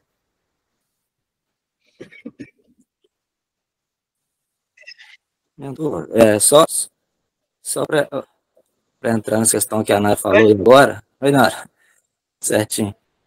Tudo bom, é, Beleza, tudo jóia.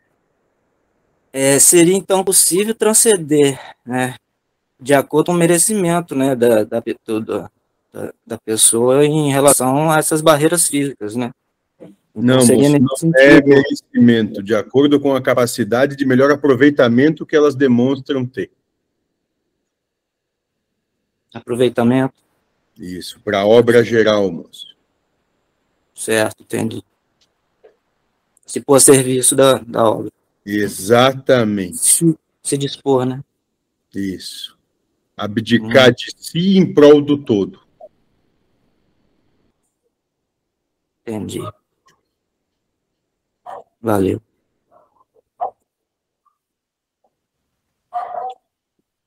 Haroldo? Posso? É você, Silvana. Perfeito. Fica à vontade. Puxando esse gancho que a Ilmara é, levantou, tem uma pergunta, então, do Lineu Fernandes. É, ele questiona: uma vez entrando em depressão, não é possível sair mais dela? Muitos dizem que depressão é algo crônico. Muito bem. Qual é o nome do rapaz que trabalha com isso que está aqui conversando comigo? Tarcísio. Tarcísio Vilas Boas. Responda, moço. Tarcísio. Oi. Você ouviu Passa a pergunta? Cortou a pergunta aqui. Só vi de novo, senhora, por favor. Uh, o Lineu Fernandes pergunta: uma vez entrando em depressão, não é possível sair mais dela? Muitos dizem que depressão é algo crônico. Vamos lá. É uma situação que vai depender muito né, de cada paciente. É, tende algumas literaturas científicas a trazer realmente essa, essa variação como a visão crônica né? É, mas é uma doença que a gente consegue com tratamento, né? Com medicações, a gente consegue conseguir, ou a gente consegue, na verdade, é, saber viver, né? Com ela.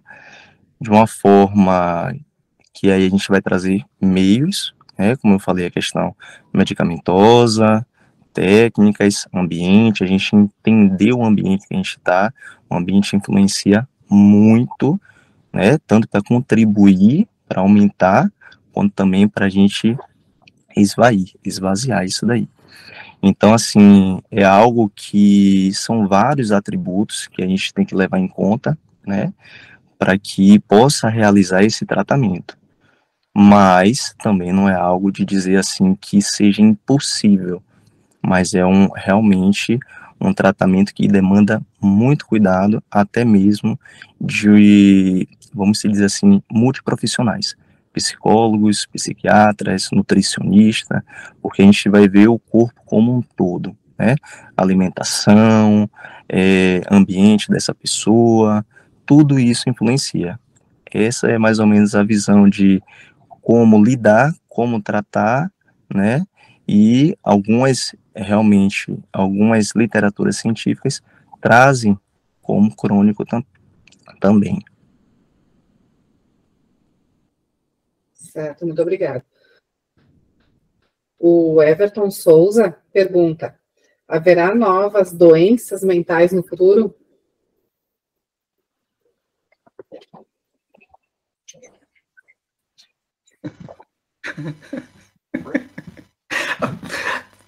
Gente está vendo do, doentes mentais no lado espiritual. Significa que vai ter mais. Ai, mentor. Vamos lá. Não é que vão haver novas doenças mentais. É que dentro do seu entendimento e de capacidade de análise, vão se perceber que situações catalogadas de determinadas maneiras vão se ramificar para outros entendimentos. Até pouco tempo atrás, e o moço ali pode muito bem dizer isso, dizia que louco era tudo uma coisa só e que botavam numa só situação. Agora, já depois de analisado, pesquisado, entendido e conhecido, né, já criaram várias outras divisões e subdivisões de, de diferentes situações que não se chama mais de louco. É ou não é, moço?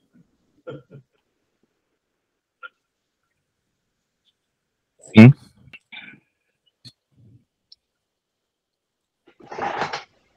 Microfone, Haroldo. Tarcísio, você não está aqui por acaso hoje, não. Então assuma seu papel e fique acordado aí o tempo todo. E o mentor sabe que você veio por mim, através de mim. Então ele pesquisou lá nos arquivos dele, viu quem estava próximo e chamou para cá. Então participa aí. Na verdade, estou aqui mais para aprender. Né?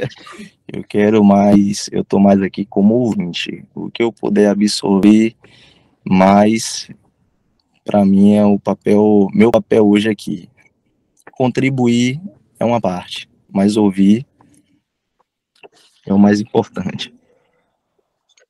Muito bem. Mas quando for solicitado, você está disponível, né? Sim, sim. Ótimo. Perfeito, era isso então, Haroldo.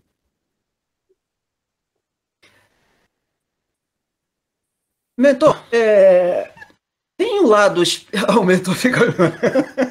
Já me olha por debaixo do olho assim. Tem um lado. Bom, espiritual que ainda não foi abordado.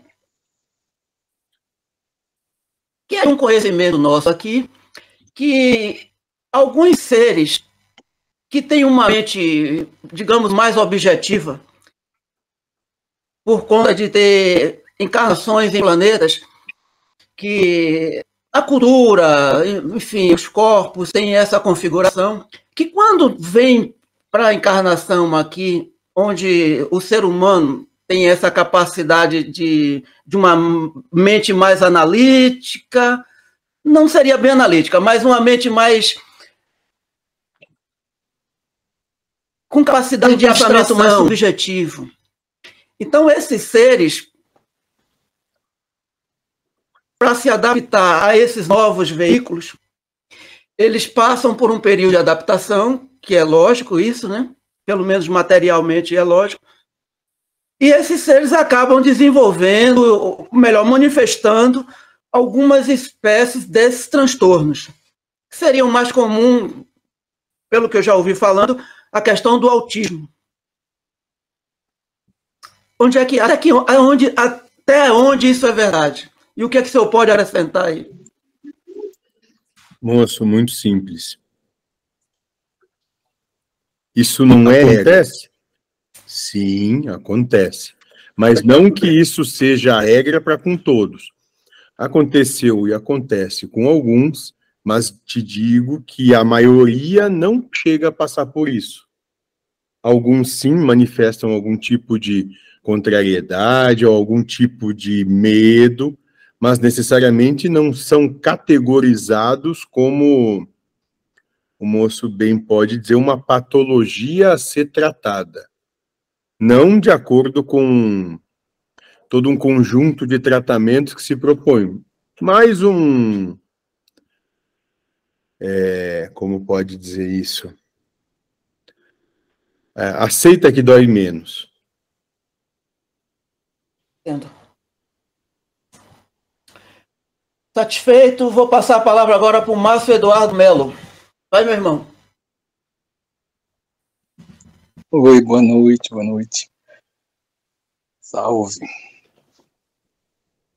Então, é, eu pode, posso dizer né, que durante toda a minha vida eu fui uma pessoa muito é, alegre, né, otimista. Queria muita vontade de viver, né? E quando eu comecei a conhecer o espiritualismo, eu passei a ter é, vontade de chegar, né, em algum lugar em termos de reforma íntima, né, coisas que a gente vai aprendendo, né, e tal. E de um tempo de um tempo para cá, isso foi depois da pandemia. A minha ficha caiu, sabe? Eu entendi, compreendi que eu, como ser humano, não ia fazer nada, né? Eu não ia me elevar espiritualmente e nem fazer reforma íntima nenhuma. Eu não sei se isso está certo, mas isso calou no meu coração de certa forma que me, me levou a um estado de estagnação, sabe? Eu posso dizer que eu entrei na noite escura da alma. Hum. E. E tô nela, né? Eu não saio. Não saí dela, não. Agora, ouvindo aí o amigo dizer que né, é, é muito difícil sair disso. Eu nem sei se, nem sei se quero. Sabe? Porque tem um lado negativo e tem um lado positivo disso também. É, negativo é essa coisa da sociedade, né, toda em cima de um pré-diagnóstico que eu nem fui no médico, mas nota-se, né, pelo meu comportamento. E o lado positivo é que eu parei de correr atrás de, do meu rabo, né? Vamos dizer assim. E eu aceitei, assim, tipo, aceitei, né? já que é isso que tem para viver, é isso, e, e, pronto, eu não quero mais deixar de, de ser como eu estou, né? É, eu acho que foi isso que você quis colocar. Eu né? não sei se eu entendi muito bem. É, eu também sou muito ansioso, né? Mas ansioso eu sempre fui, né?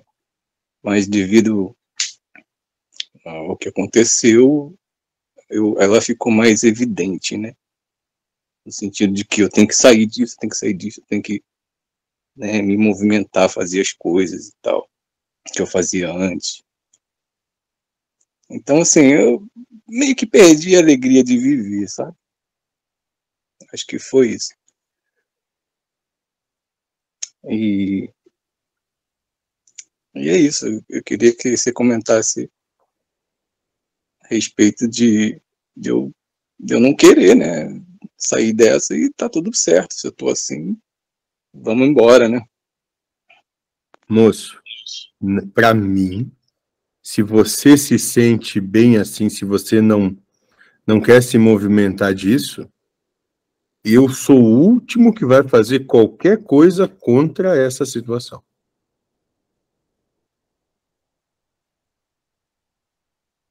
mesmo você vendo, percebendo, talvez, que é difícil para mim lidar com isso. Moço, eu vou respeitar você até o último instante. Quando você, por você, disser, eu não aguento mais isso, aí sim. Até lá, moço, eu te respeito demais para passar por cima do, de você. É, assim, não querer isso, assim, eu já, eu já tive né, essa fase aí, né? Mas como eu não consegui, como eu não consegui, aí eu desisti. Muito bem, moço. Esse é o processo da, vamos dizer assim, da autoridade de Deus. Ele dá tanta liberdade e por isso que ele tem plena autoridade. Só ele só não é incoerente. Espero o tempo que for, quantas vezes forem necessárias, até que vocês, por vocês, percebam.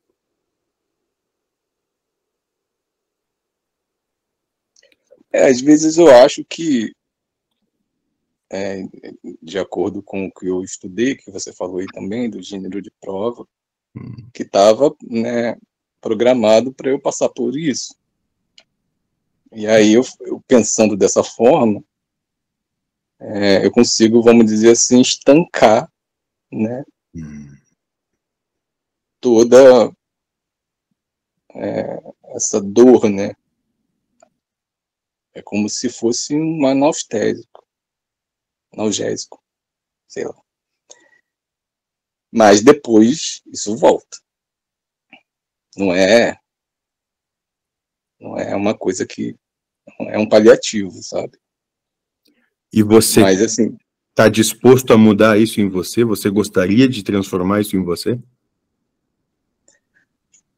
É, eu, eu gostaria, porque eu sinto que eu estou perdendo minha família, meus amigos, meu, meu emprego, né? E você está disposto a pagar o preço por isso? Eu acho que não, porque eu não faço, né? Não, não resolvo, porque só, só eu posso resolver. Muito bem, exatamente isso. Agora, o que você pode fazer é também declarar que você não consegue lidar com isso, por isso que você não consegue se movimentar e está disposto a deixar com que outros tomem as escolhas por você. Eu acho que eu estou mais preocupado que tomem o meu lugar, sabe? Ah. tomem a minha mulher, tomem minha família, tomem meus amigos. Moço, mas se essa é a sua preocupação, e tudo bem, você entende que o preço para que essa preocupação se vá é que você mude a sua maneira, como falamos antes com o rapaz aí, para que você se universalize com eles quando estando com eles. Ah, sim. O problema é que quase nunca eu estou, né? Quando eu estou, eu eu não deixo transparecer, sabe? É só minha esposa que sabe. Né? E o médico, a foi no médico, o médico falou, me deu um remédio lá, assim, mas todo mundo toma, né? Ansiolítico. E ele falou, ah, isso é normal, você mudou de cidade, né? E tal. Mas eu já estava antes de mudar de cidade. Hum. Né? Caso o, o fato de minha esposa ter vindo antes e nosso casamento ter passado por uma, por uma situação complicada depois eu ter vindo, né? Isso pode ter agravado, né? Mas o fato, assim, é que o entendimento, o entendimento que eu queria confirmar, que se eu estou assim agora, não há nada que eu possa fazer. A não ser que eu queira fazer alguma coisa e faça. Aí eu estarei vamos Muito. dizer assim, fazendo. Muito bem, moço. Você realizar uma escolha, uma escolha simples. Qual é seu nome mesmo? Márcio. De deixar de ser esse Márcio para passar a ser outro Márcio. É, eu queria ser o Márcio que eu era antes. Já estava então, bom. Né? Então você tem de voltar a ter os valores e as intenções e a proposta para consigo mesmo e para com os outros como eram antes. Você tem que matar esse que está aí agora e construir o outro de novo.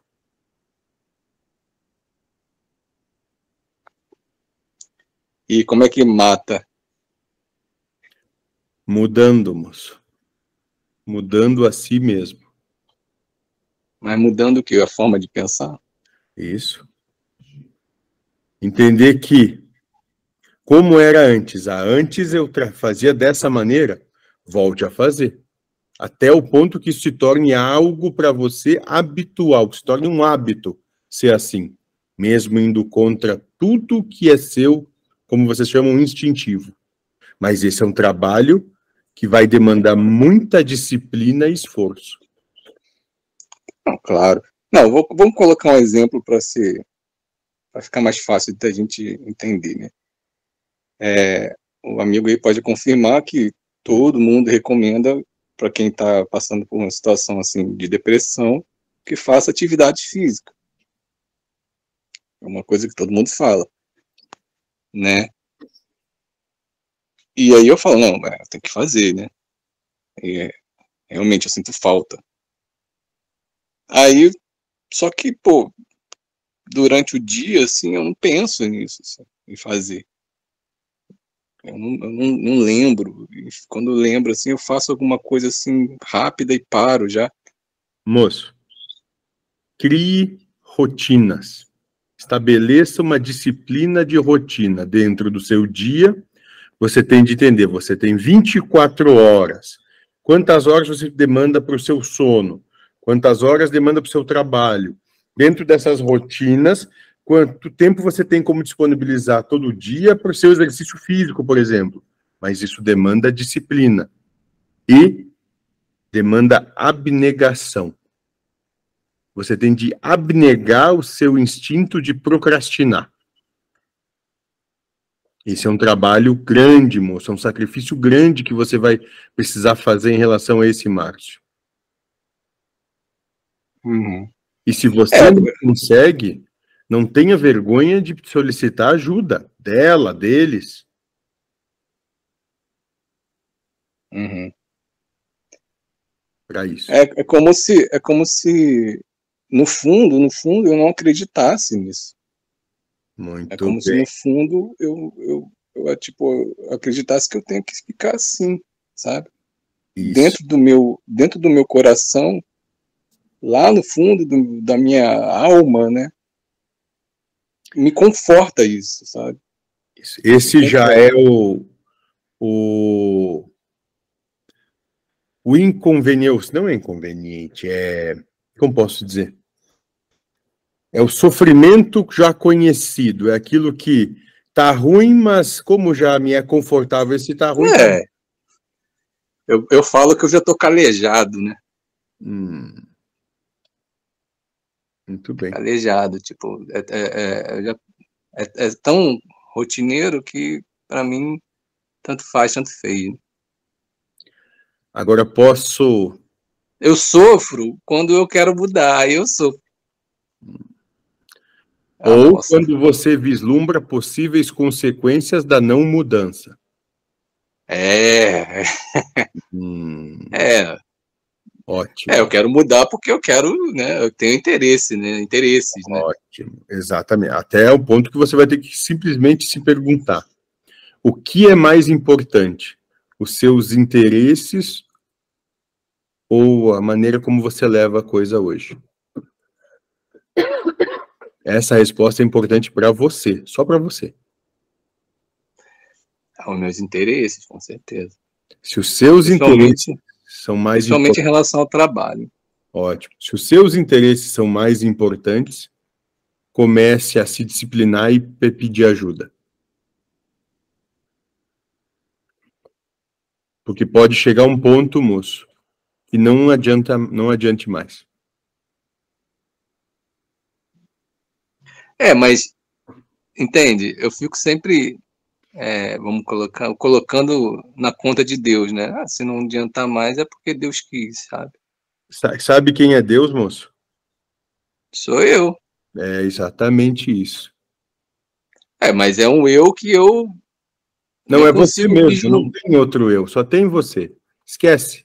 Não tá vendo mais ninguém, não tem, é só você. Entenda isso. Aí a vontade de Deus, sim, exatamente. Tanto é que esse Deus está escolhendo isso. É, ué. Isso. E às vezes ele acha que tá bom. Exatamente. Só que quando ele vislumbra as consequências, ele não se sente mais tão confortável com o que há de vir. É. É um Deus muito fraquinho. Você é Deus, moço. É você. É. Você tá bem psicólogo hoje, hein?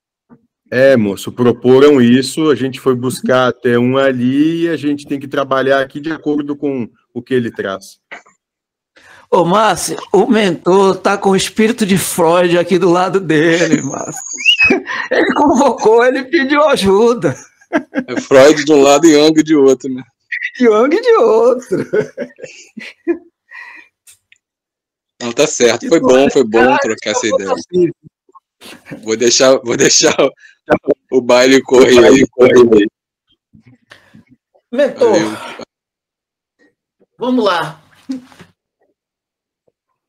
A gente, durante muito tempo, e o Márcio abordou isso, se eu compreendi, que ele colocou dessa forma, o, ele inclusive falou que antes do ensinamento ele tinha uma outra postura. Esse ensinamento do espiritualismo ecumênico universal, dentro dessa ideia de que o ego é nada, não faz nada, é, e que as coisas são exatamente como são e a gente só tem que assistir. De um lado, existe uma acomodação de cada um, porque é mais confortável dizer eu não consigo mesmo, e se alguma coisa já diz que eu não posso, então eu fico quieto e está tudo bem. Mas, por outro lado, vem aquelas questões que dizem: se você recebeu medo durante a encarnação, é porque você precisa trabalhar o medo, vencer o medo. Ou seja, todas aquelas ferramentas que a gente recebe são para a gente trabalhar ela e, de certa forma, transpô-la. Como fica esta situação, Metor? Isso é dado de acordo com os estágios em que cada um se encontra? E eu, porque agora mesmo o senhor já trouxe uma outra proposta. O senhor já disse que ele precisa estabelecer rotina, que ele precisa. Que, precisa não. Se ele entender que é uma situação hum, é necessária, que vai trazer um bem-estar para ele, dentro de uma proposta que ele mesmo tem para si, o senhor disse que ele pode fazer isso. E o senhor deu até dicas de como. Faz um balanço disso, mentor. Porque quanto mais eu falar, eu vou me enrolar. Já se enrolamos. Vamos lá. É. Vou dar um entendimento que é possível agora. Dentro, e nisso eu não estou desdizendo ninguém é que as coisas são ditas em determinadas oportunidades para determinados fins daquele momento e depois são pegas e, de acordo com as conveniências de cada um, são utilizadas e deturpam o seu fundamento. Entendo eu que, quando isso foi dito, foi dito para que, sob hipótese ou circunstância alguma, tivessem esses que receberam acesso a essa percepção, caíssem na situação de julgar, apontar, culpar, condenar o outro. Ponto. E dissessem para si mesmo: quando a contrariedade viesse em relação, em razão do que o outro manifestava, é Deus realizando aquilo. Por quê? Porque o outro é Deus. Ponto. Dentro da proposta que me cabe aqui, entendo e transmito que vocês são senhores de si, capazes, em potência, de realizar absolutamente tudo o que é possível realizar. E que, se escolherem se esconder por detrás de uma proposta que não tem bem essa característica, mas que foi interpretada de acordo com a conveniência que lhe vem, também vão responder por isso em algum momento. Entendeu, moço? É mais ou menos como supõe que vocês tenham um veículo. Todos vocês. Para vocês andarem com esse veículo, ele tem de ter combustível. Como é o nome do combustível do veículo? Gasolina. Gasolina. Certo? E vocês estão andando com o veículo e começassem a dizer: bom, se Deus quiser, vai ter gasolina para sempre ali dentro. Eu não preciso parar no posto para botar. E façam isso e vejam quanto o veículo vai, esperando que Deus vá e coloque a gasolina lá nele.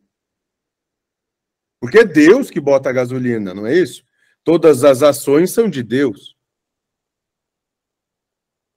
Mas vou repetir e enfatizar. O que foi dito no momento é perfeito. A interpretação de acordo com a conveniência é que geram algumas situações que vão ter um preço. Com relação agora ao universo. Hum. O universo é quântico, digamos, dentro de uma visão científica. A constituição dele, os átomos. O que, que é quântico? Tem que descobrir o que é isso primeiro, moço. Bom, quântico. O que, é quântico? O que é que eu entendo? É.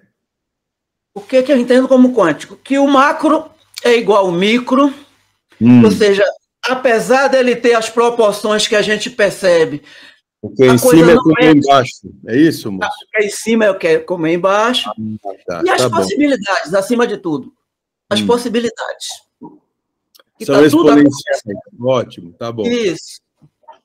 Bom, a gente pode trazer isso de uma forma mais concreta para nossas vivências, no sentido de que foi exposto, ou seja, a gente pode alterar sim as realidades e não somente a partir do ponto de visão e interpretação, mas sim da manifestação. Reformule a sua pergunta de acordo que seja mais inteligível. Tava com medo, tava precisando mais que só entendesse ela do que eu explicar. Hum. Vamos lá. Dentro dessa proposta de um universo quântico, que foi assim que ele foi criado, tá. é um ser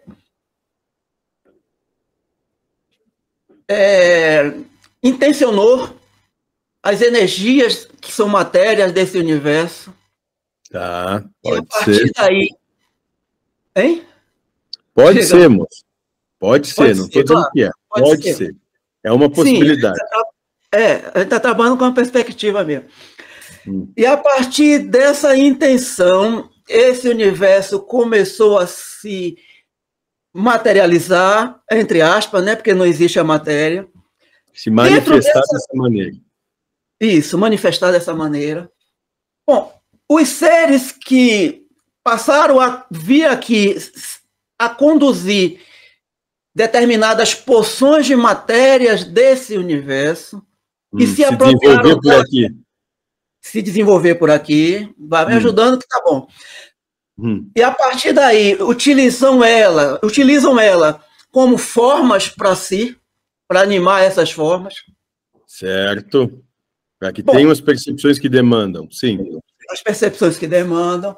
Então, dentro dessas percepções que demandam, à medida que a gente for sentindo e se desidentificando das percepções que demandam, uhum. ou vai mudando as demandas, uhum. a gente, dentro desse processo quântico que sinaliza possibilidades infinitas, a gente teria como conduzir isso a mudar não só a percepção de forma filosófica, como isso está acontecendo, mas eu não vejo dessa forma. Eu vou olhar sobre uma outra perspectiva e ponto de vista. Mas isso. não assim, no sentido de manifestar. Acabou de acontecer aqui, a moça não acabou de dizer que a vida toda mudou e que nada mais foi, como eu falei uma mudança de espaço-tempo, é exatamente isso que você está falando. Aconteceu com você, moço. Acontece o tempo todo. Você só não, não percebe. Aconteceu comigo, mas foi o senhor que promoveu essa mudança. Porque você chegou num ponto que ia ser mais útil de outra forma e a gente aproveita. Estava precisando de um escravo nessa situação, arranjei um. Veja, Sim, mentor, mas dentre os que não têm esse contrato aí com o senhor, digamos assim, e não. queiram, como o caso aí do, do amigo que expôs a situação dele, ele não está muito satisfeito, embora ele não tenha muitas forças para fazer diferente. Ou pelo menos foi como eu compreendi, Márcio. Não, é só como um exemplo. Se não for isso, eu só estou usando como parâmetro para a questão. Ele pode modificar essa existência, manifestar outras realidades perceptíveis para ele. Disse, quem é que faz tudo? O Deus que somos nós. Então, moço, ele é Deus tanto quanto você, quanto eu, quanto a cadeira que você está sentado. É senhor de si. Pode? Pode. Mas ele tem que ter a força da vontade. Ele tem que ter o faça-se. E esse faça-se é o que modifica as coisas, que todos vocês têm. Todos. E perder, perder a vergonha também de pedir ajuda, né? É, também, moça. É humildade, né? Isso. Muito bom. Sim, ter a humildade. Ótimo, exatamente. Eu, eu acredito nisso, mentor, mas eu insisti tanto em descrever, trazer com muito, muito elemento, justamente porque eu sei que isso é um paradigma em nosso meio. Moço, todas as coisas são paradigmas ou são dogmáticas na medida que as conveniências se estabelecem. Aqueles que não se sujeitam mais às conveniências ou que são movidos e demovidos por situações de sofrimento e dor, mudam as suas percepções.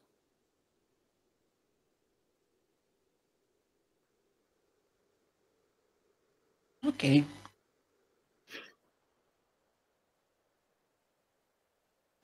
É, cara, assim, tipo, a gente tá humano, né? A gente tá humano. Então, tipo, ou você cuida do, do, ser, do ser humano que você tá, ou você vai, vai ser espírito em outro lugar. Moço, não tá tão fácil assim para desencarnar, não, moço. Tem uma fila muito longa e você não tá entre os primeiros. Ah, é? Bom saber. Vai ter que lidar muito com o humano que é ainda. Fique tranquilo. Ai, ai. Que doideira.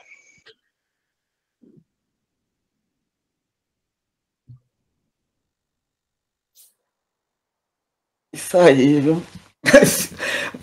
Botar um silêncio aí. Ou seja, você tá, você tá aí borbulhando aí, pode vir. É, tem alguém com a mão levantada aí. Não sei quem é. Ah, é, tem o LTJ aqui. Desculpa aí, pode passar, amigo. Venha, com, venha você agora com sua questão. Obrigado, Márcio.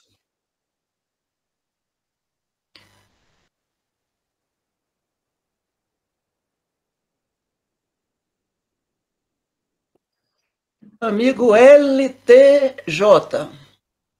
Está sem microfone. Se você quiser, pode colocar sua pergunta aqui na, no chatzinho. E a gente faz. Haroldo, eu tenho perguntas aqui do YouTube, então, se não tiver mais ninguém. Perfeito, Silvana. Sua vez. Então, vamos lá. Vinícius França Oficial. Mentor, a causa primordial da depressão é o egoísmo? Pois vivi essa experiência, estudei, refleti e analisando cheguei à conclusão que era tudo fruto do egoísmo. Essa é uma verdade absoluta? Não, não é absoluta. É uma das causas ou possibilidades ou situações que levam? Sim, podemos realizar um, uma análise e dizer que sim. É a única? Não, não é a única.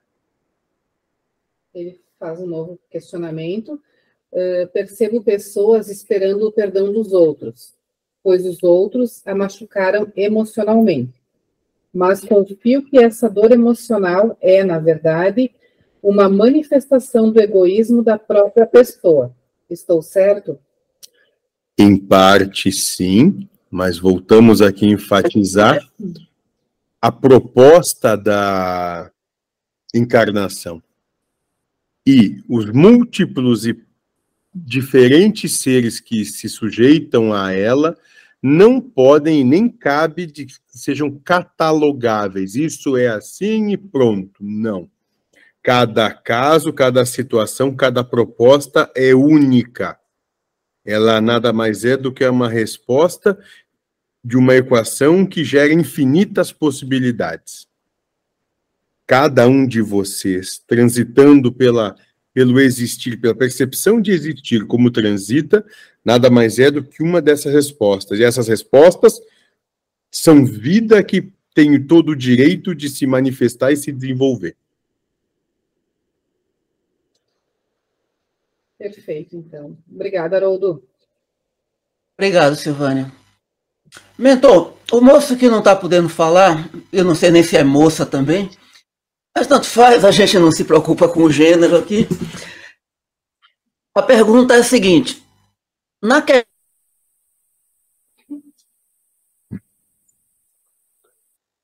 Autismo. Cortou o áudio. Cortou o áudio. Vou repetir e me aproximar do microfone.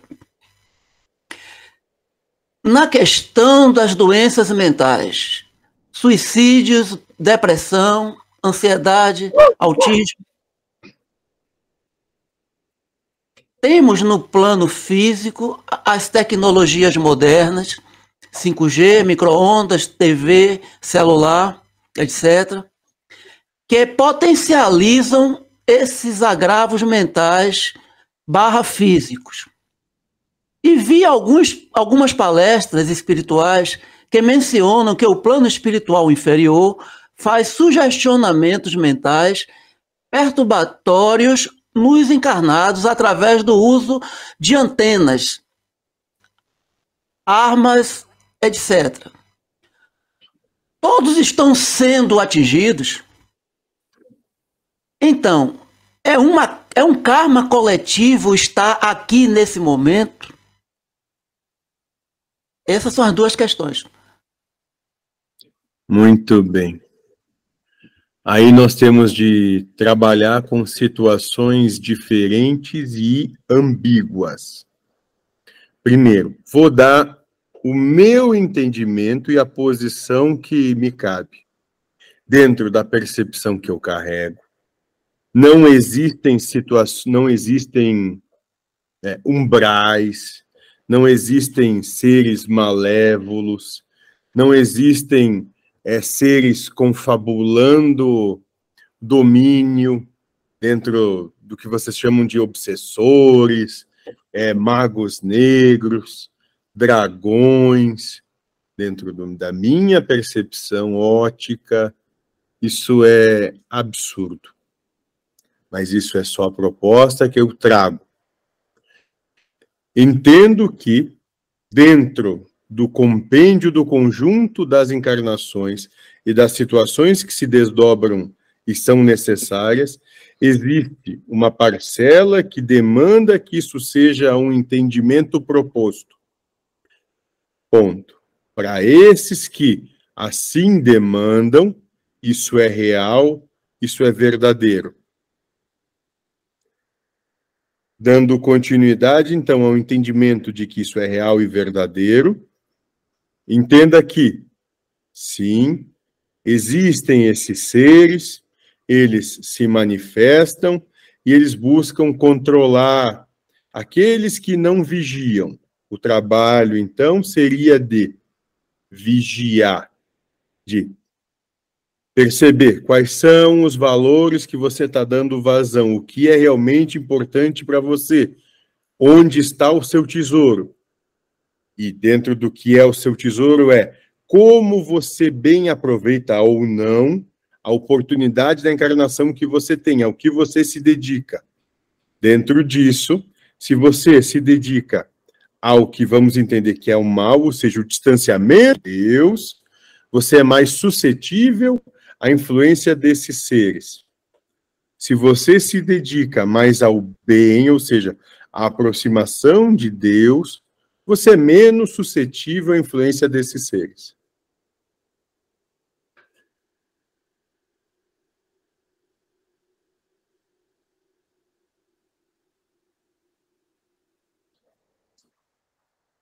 Bom, deixa eu ver se o moço está satisfeito ou se demandou mais alguma situação.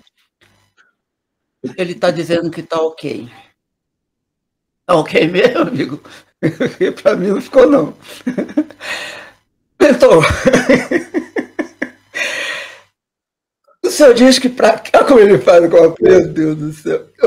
O senhor diz que para aqueles que demandam, demandam enquanto proposta, que talvez dê no mesmo, ou porque demandam enquanto crença que fica aqui, se, se conectando com esse tipo de cultura. Se essa proposta, se essa proposta, moço, ressoa, é porque precisam desenvolver isso e passar pela, pela situação. E aí essa situação é criada. Foi o que eu falei que talvez dê no mesmo. É hum. isso. Vocês criam a sua realidade, vocês são Deus. Esquecem o tempo todo disso.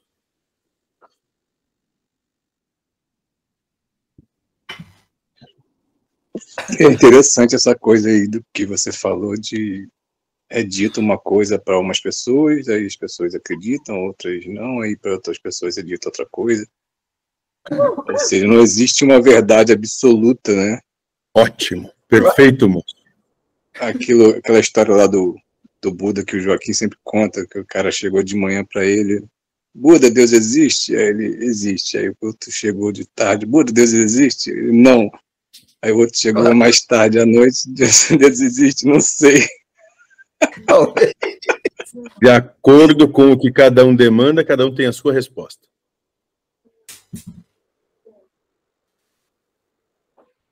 Tá claro aí pra gente, né, amigos? Vamos lá.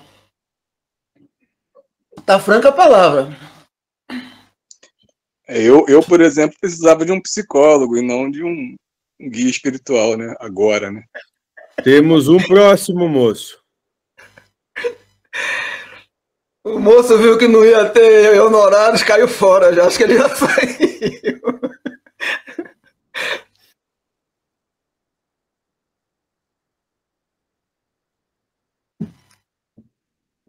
Vamos lá, gente. Você, você acredita que é, todos, né, de certa forma, passam por algum tipo de patologia dessa? E, às vezes, não, não, não não tão intensificado, mas talvez Pergunta é para mim, menos, né? É. Eu não acredito que seja uma patologia, moço.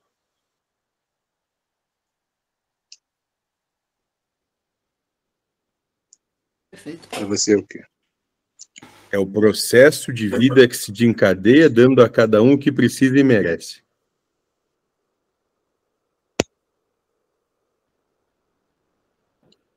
E, no caso, isso pode ser caracterizado como sofrimento? Também, moço.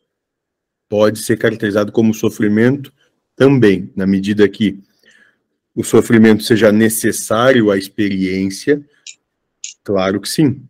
Agora, também entendo que isso não é, é destino isso é escolha, e essa escolha vocês têm o pleno poder de alterá-la na medida que conver que ela seja mudada.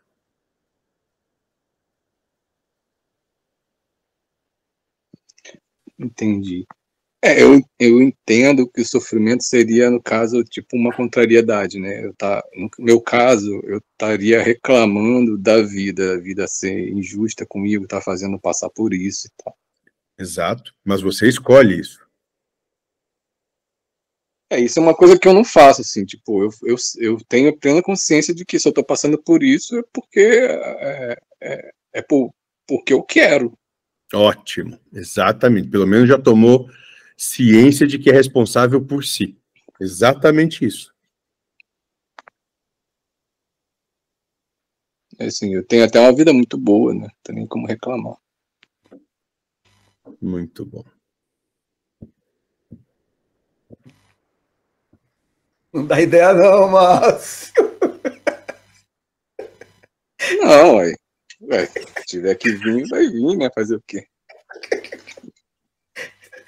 Mas confessa, depois que eu falei, você pensou assim, o que é que eu fiz? É, cara, assim, o que pode acontecer, assim, de pior é, é doença, assim, é, é, coisa que me faz sentir dor. Isso aí é muito ruim para mim. Eu não gosto disso, né? Eu, eu tenho muito problema com isso. Um mosquito me picar, eu já, já fico né, alterado, né?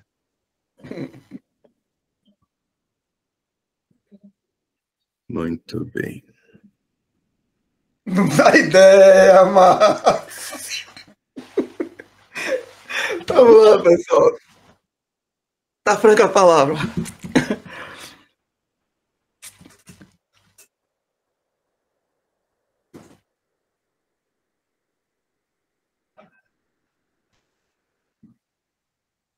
Então muda a sua realidade, bota você lá para África. Você que tem medo até de mosquito.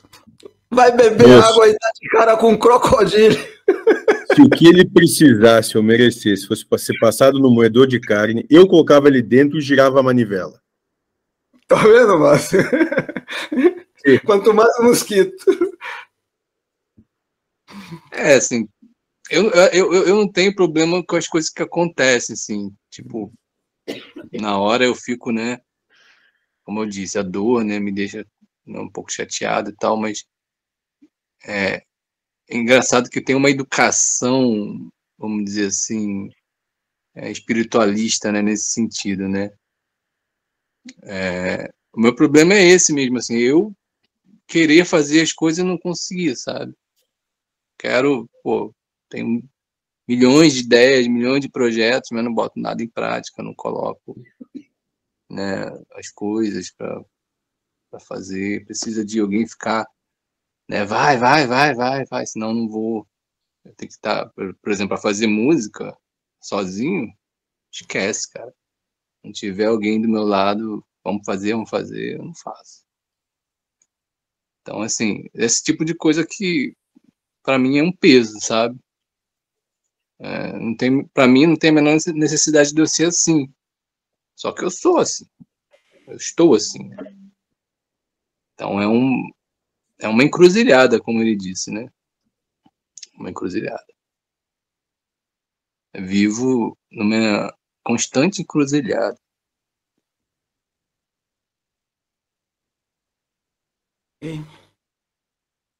Bom, estamos aproximando aqui das 22 horas, que é normalmente os horários onde a gente começa a se preparar para encerrar. Estou sentindo que os fluxos aí de perguntas estão lentos, né? O pessoal está só analisando. O que, é que vocês acham?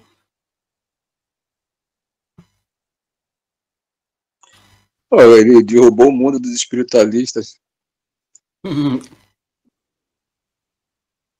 Acabou com o céu. Acabou com Ó, o eu tô aceitando ajuda. Eu tô aceitando ajuda aí, tá, gente? Menos do Mikael. Vai começar as tretas. Ô, Haroldo, eu ia deixar para perguntar para você, mas deixa o mentor comentar aí. O que, que é essa história do que, que é em cima e é embaixo? Eu, eu já escutei demais, eu não tenho menor ideia do que, que significa isso. Vamos deixar para o mentor para ver se ele traz elementos novos. Vai lá, mentor. Moço, nada mais é, e de maneira bastante simples e objetiva, a percepção de que o que está acontecendo no espiritual também se manifesta aqui.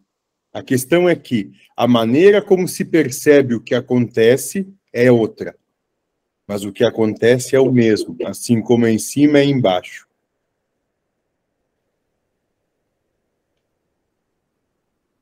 Então, meu espírito está muito perturbado, né?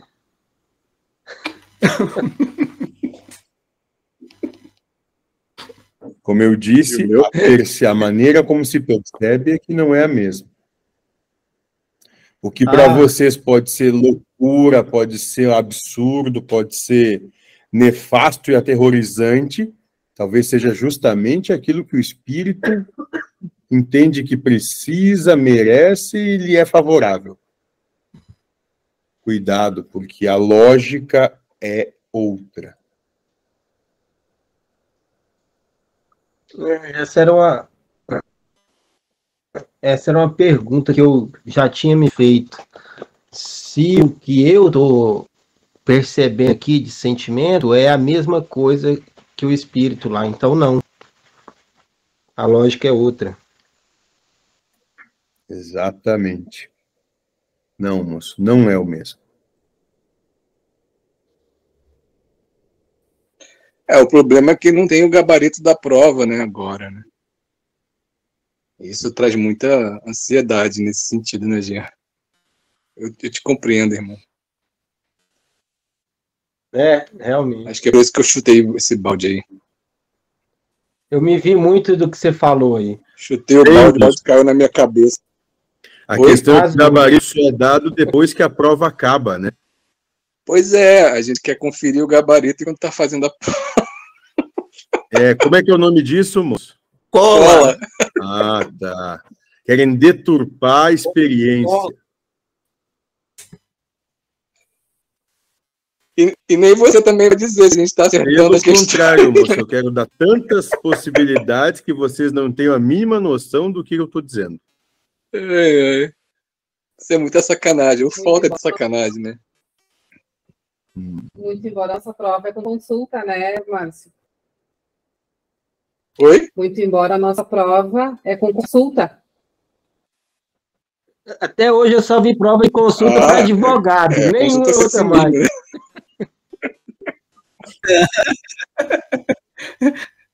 Sabe, moço, advogado não vão para o céu. Adivinha onde é que eles ficam?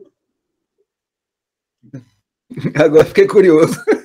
Aqui, moço. Aqui, onde vocês estão.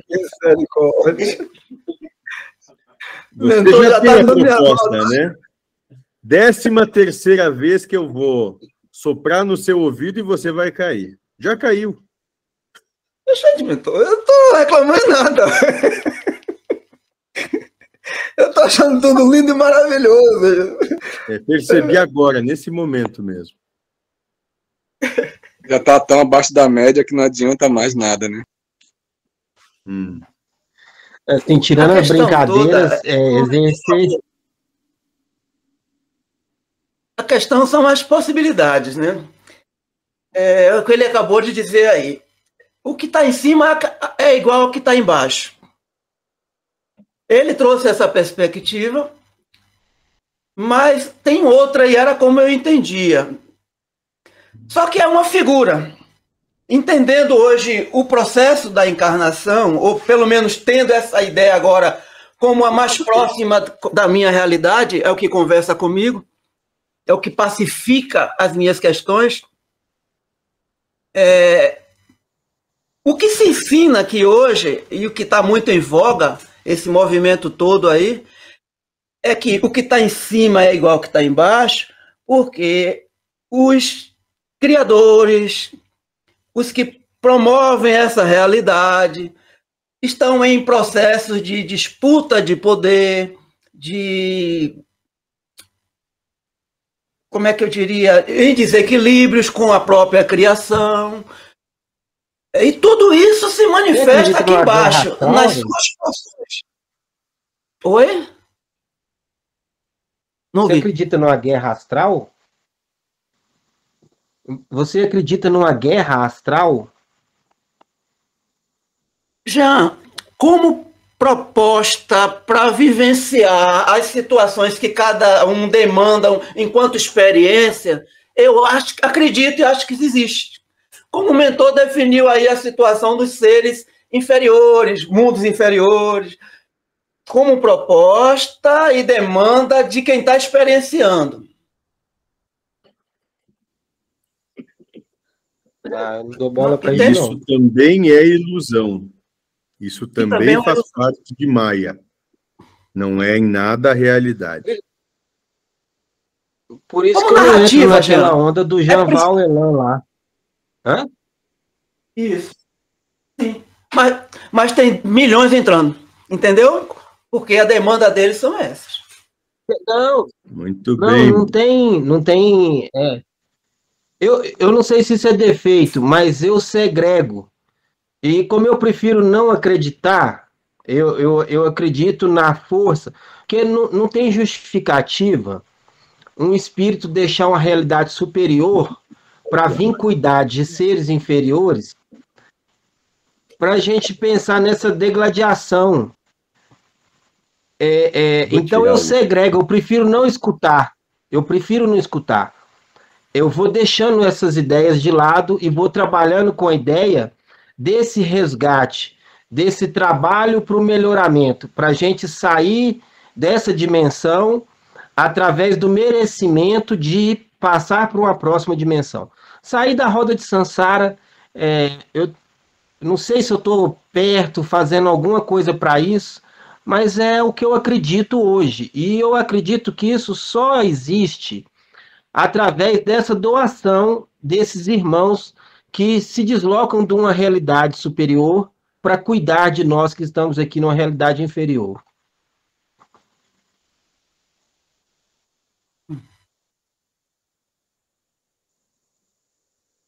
É. é, cada um com sua ilusão, né?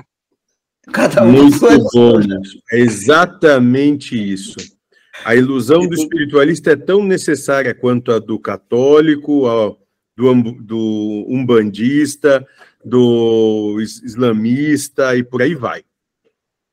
Não tem nem nada são diferentes. São só outras percepções, mas a sua demanda, a sua necessidade de existir é exatamente a mesma por que, que ele tratou a minha questão Eu não tem nada forma. mais difícil do que doar razão.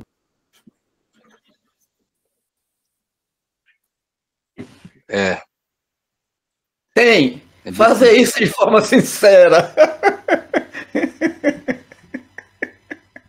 Não, é porque a gente tropeça. A, a, a, olha, foi falado agora, o muçulmano, o católico e tal. Então, esse momento da guerra, está tendo milhões de correntes de oração para paralisar a guerra. Né? A guerra é necessária? Se ela está acontecendo, é necessária. Agora, é necessário para quem acredita, quem acredita que tinha que ter só paz. Então, olha, olha o, o, o, o tamanho do policiamento. E aí nós falamos aqui do advogado, o mentor falou que o advogado fica aqui. Olha o tamanho da prova de uma pessoa que trabalha exclusivamente com a defesa do direito, para ela desapegar disso e falar: não, eu estou só ali cumprindo uma atividade da minha, do meu labor, mas não tem nada a ver com isso e eu consigo me desprender disso tudo. Isso é quase impossível. É, moço. Então é muito exercício, é muito trabalho, é muito trabalho. É, moço. A gente trabalha um pouco, reza um pouco. O, o, o... Já, é que nesse caso, a gente não, não trabalha querendo a absolução da pessoa, mas que a aplicação da lei penal seja justa e dentro dos parâmetros legais, que não extrapole. Então a gente consegue fazer isso com facilidade, pelo menos no meu caso. Só que o justo perante a norma legal seja aplicada e que não extrapole e que dentro daquilo que é tido como justo na nossa norma seja devidamente aplicado. Então, você faz. Você não luta pelo cara Eu sou advogado, eu não sou juiz, não. Eu vou lá, faço o meu trabalho e o que ele, que ele decidir está decidido. Eu sou só o advogado. É mais uma distorção, mais uma banana que eu pisei, né? Segue a obra. Tá nem, ô, Haroldo, Haroldo, a coisa tá tão feia que não tá nem precisando jogar casca de banana para escorregar, não. Tô escorregando é na minha baba. Pois é, amigo. 10h30, então. 10h30, tá bom. Bom, a gente sempre aprendeu, né? Ou sempre houve, pelo menos, que o mundo é mental, que é interno. Então, se a gente conseguir se aproximar disso, a gente toca isso aqui.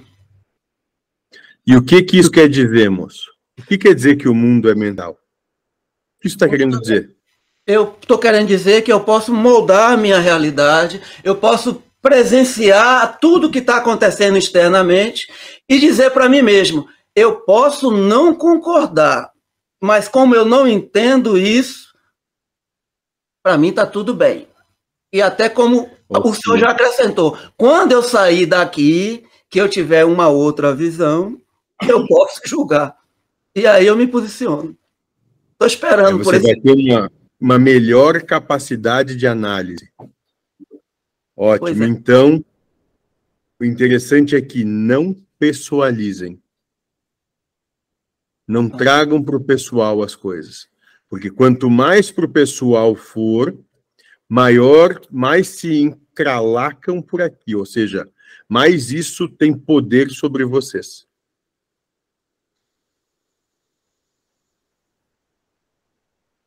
Ou seja, aquilo que eu falo também grupo.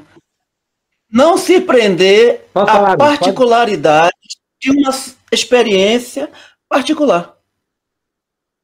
Muito bem. Diga, Jean. Eu ia só exemplificar isso que você falou. É, o exemplo das escravas lá, né? Que uma ficava indignada com a outra porque ela estava lá escravizada, presa, açoitada. Ela não era conformada, ela só não se rebelava à situação.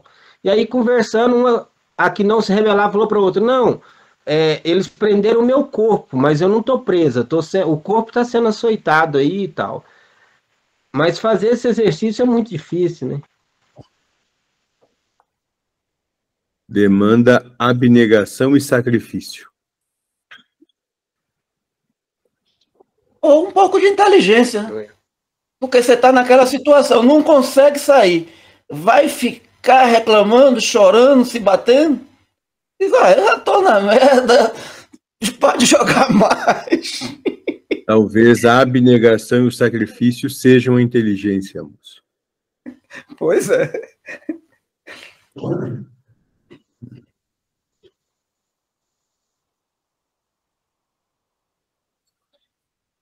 É. Muito aprendizado, gente. A gente tá tendo uma escola boa. O mentor tá dando umas pescas aí pra gente responder umas questões aí. Não sei se tá certo. Só tô dando pá, picareta, inchada para cavar em mais fundo.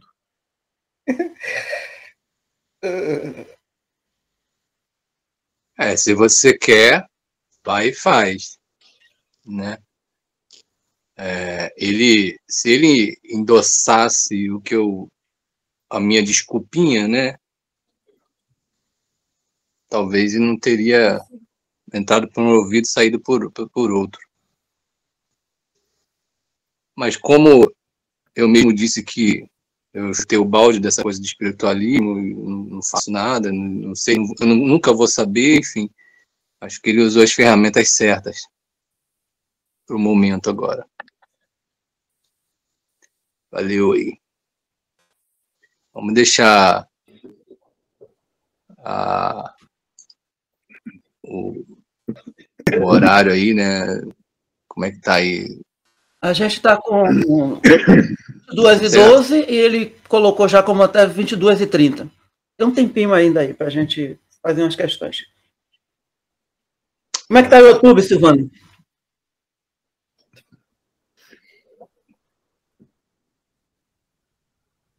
Não temos perguntas, Haroldo.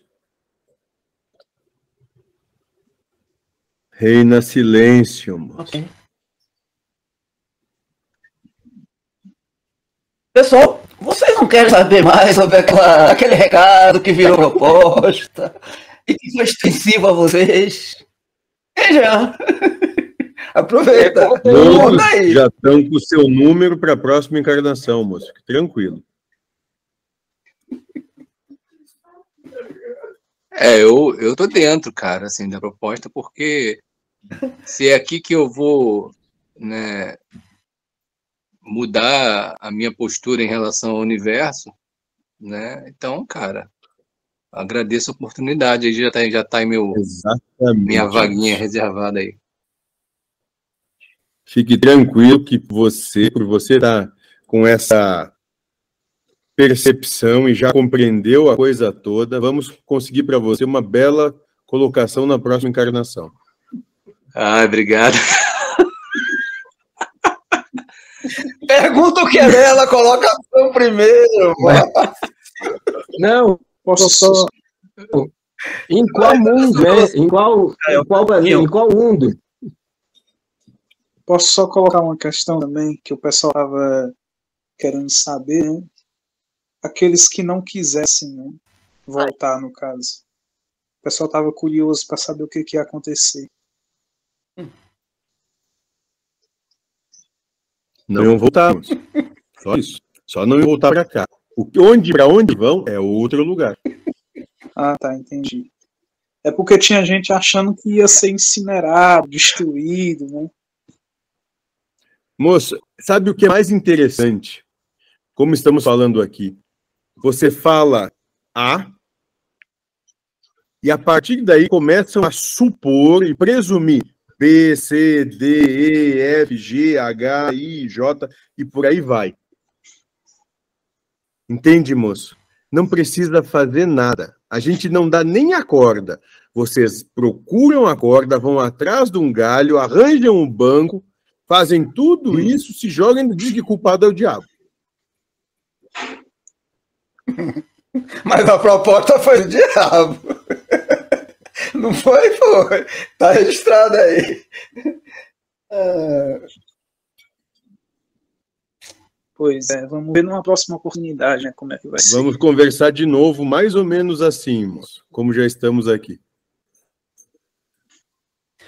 Bom, o que eu acredito que as pessoas entenderam dessa proposta de não reencarnar é de não reencarnar em mundos de provas e expiações, mentores. Mentor.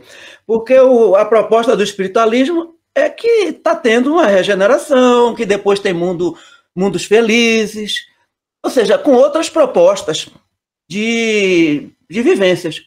Então a gente, eu pelo menos. Você acredita então que existem múltiplos mundos e que esses mundos, de acordo com o que vocês entendem como evolução espiritual, vai ter uma carga mais sutil ou não tão sutil de ocorrências na existência de vocês, é isso? Eu diria não a evolução espiritual, porque eu já considero hoje a possibilidade do espírito ser perfeito, Deus ser perfeito, mas como eu estou é, identificado com uma porção de matéria que exerce uma atração muito forte sobre a questão das perspectivas da percepção. Então, eu ainda não consegui me desidentificar. O que eu penso de, de outros mundos são experiências onde, pelo menos, a gente não viva é, violências. Bom, no meu, no meu ponto de vista, estar num mundo me melhor de viver seria sem hum. violências. Hum. Sem a percepção da violência, claro. E o que faz com sem aqueles a... que demandam a violência? Eles ficam aí para ver, professor. e tá tudo certo. Então, moço, se para você isso é a complicação, entenda que se você está onde isso acontece, é porque você precisa e merece. Sim, mas eu tenho Passa que trabalhar. Por precisar e merecer uma coisa diferente. Então, se isso é nefasto a você. É, eu entendo. Saiba que só precisa e merece isso porque isso lhe toca. Mentor, tocar vai demorar não de perceber e achar isso bonitinho. Vai demorar. Eu acredito que vai ter, não 12 nem 13, mas teria 26. Agora, eu vou ser rápido, moço. Dentro da programação é bem mais no seu caso. É, tá bom, mas, mas entender que isso é necessário, que isso, enquanto proposta, enquanto a, tudo isso eu compreendo. Uhum. até compreendo que isso não é bem a realidade que a gente também assimila. Ótimo. Mas enquanto proposta, se eu ver isso acontecendo, eu não vou achar bonitinho, não. E o que é que você poderia realmente realizar, já que você recebeu todo uma, um conhecimento, para bem aproveitar esse conhecimento diante da ocorrência na proposta da vida? Dizer, está se manifestando. Tem gente que precisa disso, inclusive eu, porque eu estou aqui presenciando isso, só que eu não vou me ligar a isso. Eu não acredito nisso. Não é, isso não é realidade. Eu não sou daqui, isso não é real. Muito bem, moço. Então vou te dar uma situação. Supõe que você está saindo do mercado e tem um moço com dois metros de altura e uma menina na tenra idade de 10 anos. E esse moço de dois metros de altura, de porte avantajado, uma estrutura física possante, está espancando a menina. O que você faria? Já pensei nisso. Eu vou responder a conclusão que eu já cheguei. Hum. Isso foi, inclusive, uma proposta que foi colocada lá naquela entrevista que o senhor ah. deu lá para o Jeff. Eu me imaginei me colocando entre a moça e esse homem de dois metros. Mas Isso. não dizendo a ele, bata, bata até cansar. É dizendo a ele, olha, ela não aguenta, eu aguento até um posto Mas para para pensar o que você está fazendo, porque não precisa dar mais de dois. Vamos resolver a coisa assim. E pronto. É, você está quase lá, então. Assuma o lugar dela, apanhe você, se você não quer que ela apanhe. Porque ele precisa extravasar Sim. o que ele vem extravasar. Exatamente. Não Mas eu vou tentar estimular ele. Eu vou tentar desencorajar ele também. Não, Cara, moço, pelo contrário, diga, faça o seu pior. Faça o seu pior porque eu aguento. Eu estou aqui para isso. É, isso seria o ideal. Isso seria o ideal, então. Aí você não precisa mais experienciar isso. Você demonstrou que tem capacidade de compreender o porquê que a coisa é como é. Faça o seu pior. E receba esse pior dando graças a Deus. Eu só não tenho coragem. Compreensão Tá bom. É mais ou menos, moço, a mesma coisa quando chegaram para capturar um. Mas o homem só sangue, não crucificado, moço. E teve um Mas que outro saiu correndo para cortar ali, fazer. Mas se é isso mesmo que tem que acontecer, moço, então dê você o primeiro passo e se coloque à disposição da obra para passar por isso. Mas me diga aí, o senhor sou sangue ou não sou? Qual a história? Não sou, não? Que falam isso aqui? Os fofoqueiros falam. Falam tanta coisa.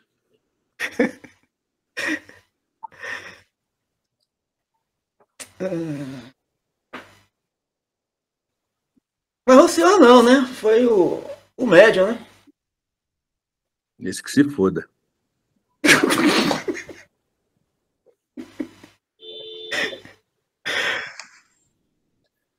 e aí, mais gente? Coisa, moço. Tem mais alguma coisa?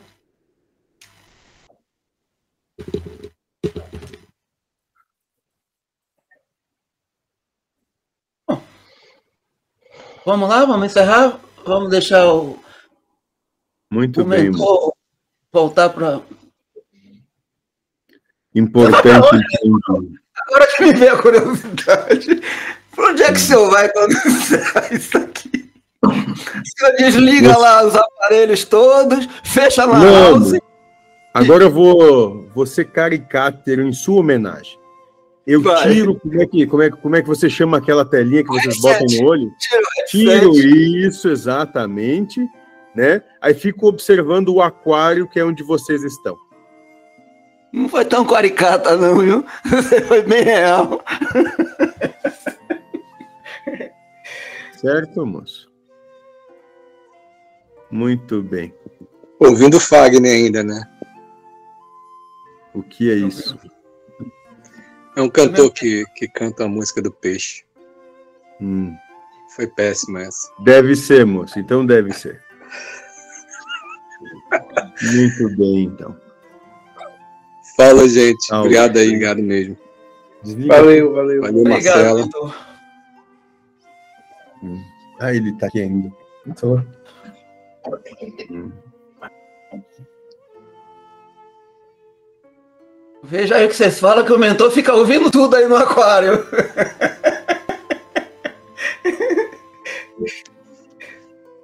É fácil não. Dessa aí não escapa, não, Haroldo. Bacana, velho, bacana. Pra mim, eu digo, é como eu sempre digo a vocês, é uma reunião num botequim, num boteco, comendo torresmo e tomando cervejinha gelada. Isso aqui é muito divertido pra mim.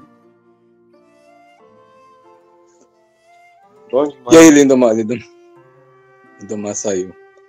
Ô, Lindomar, Lindomar- fala aí alguma coisa agora. Ele entrou Agora você pode falar. no notebook. Ele não quer papo com a gente, não.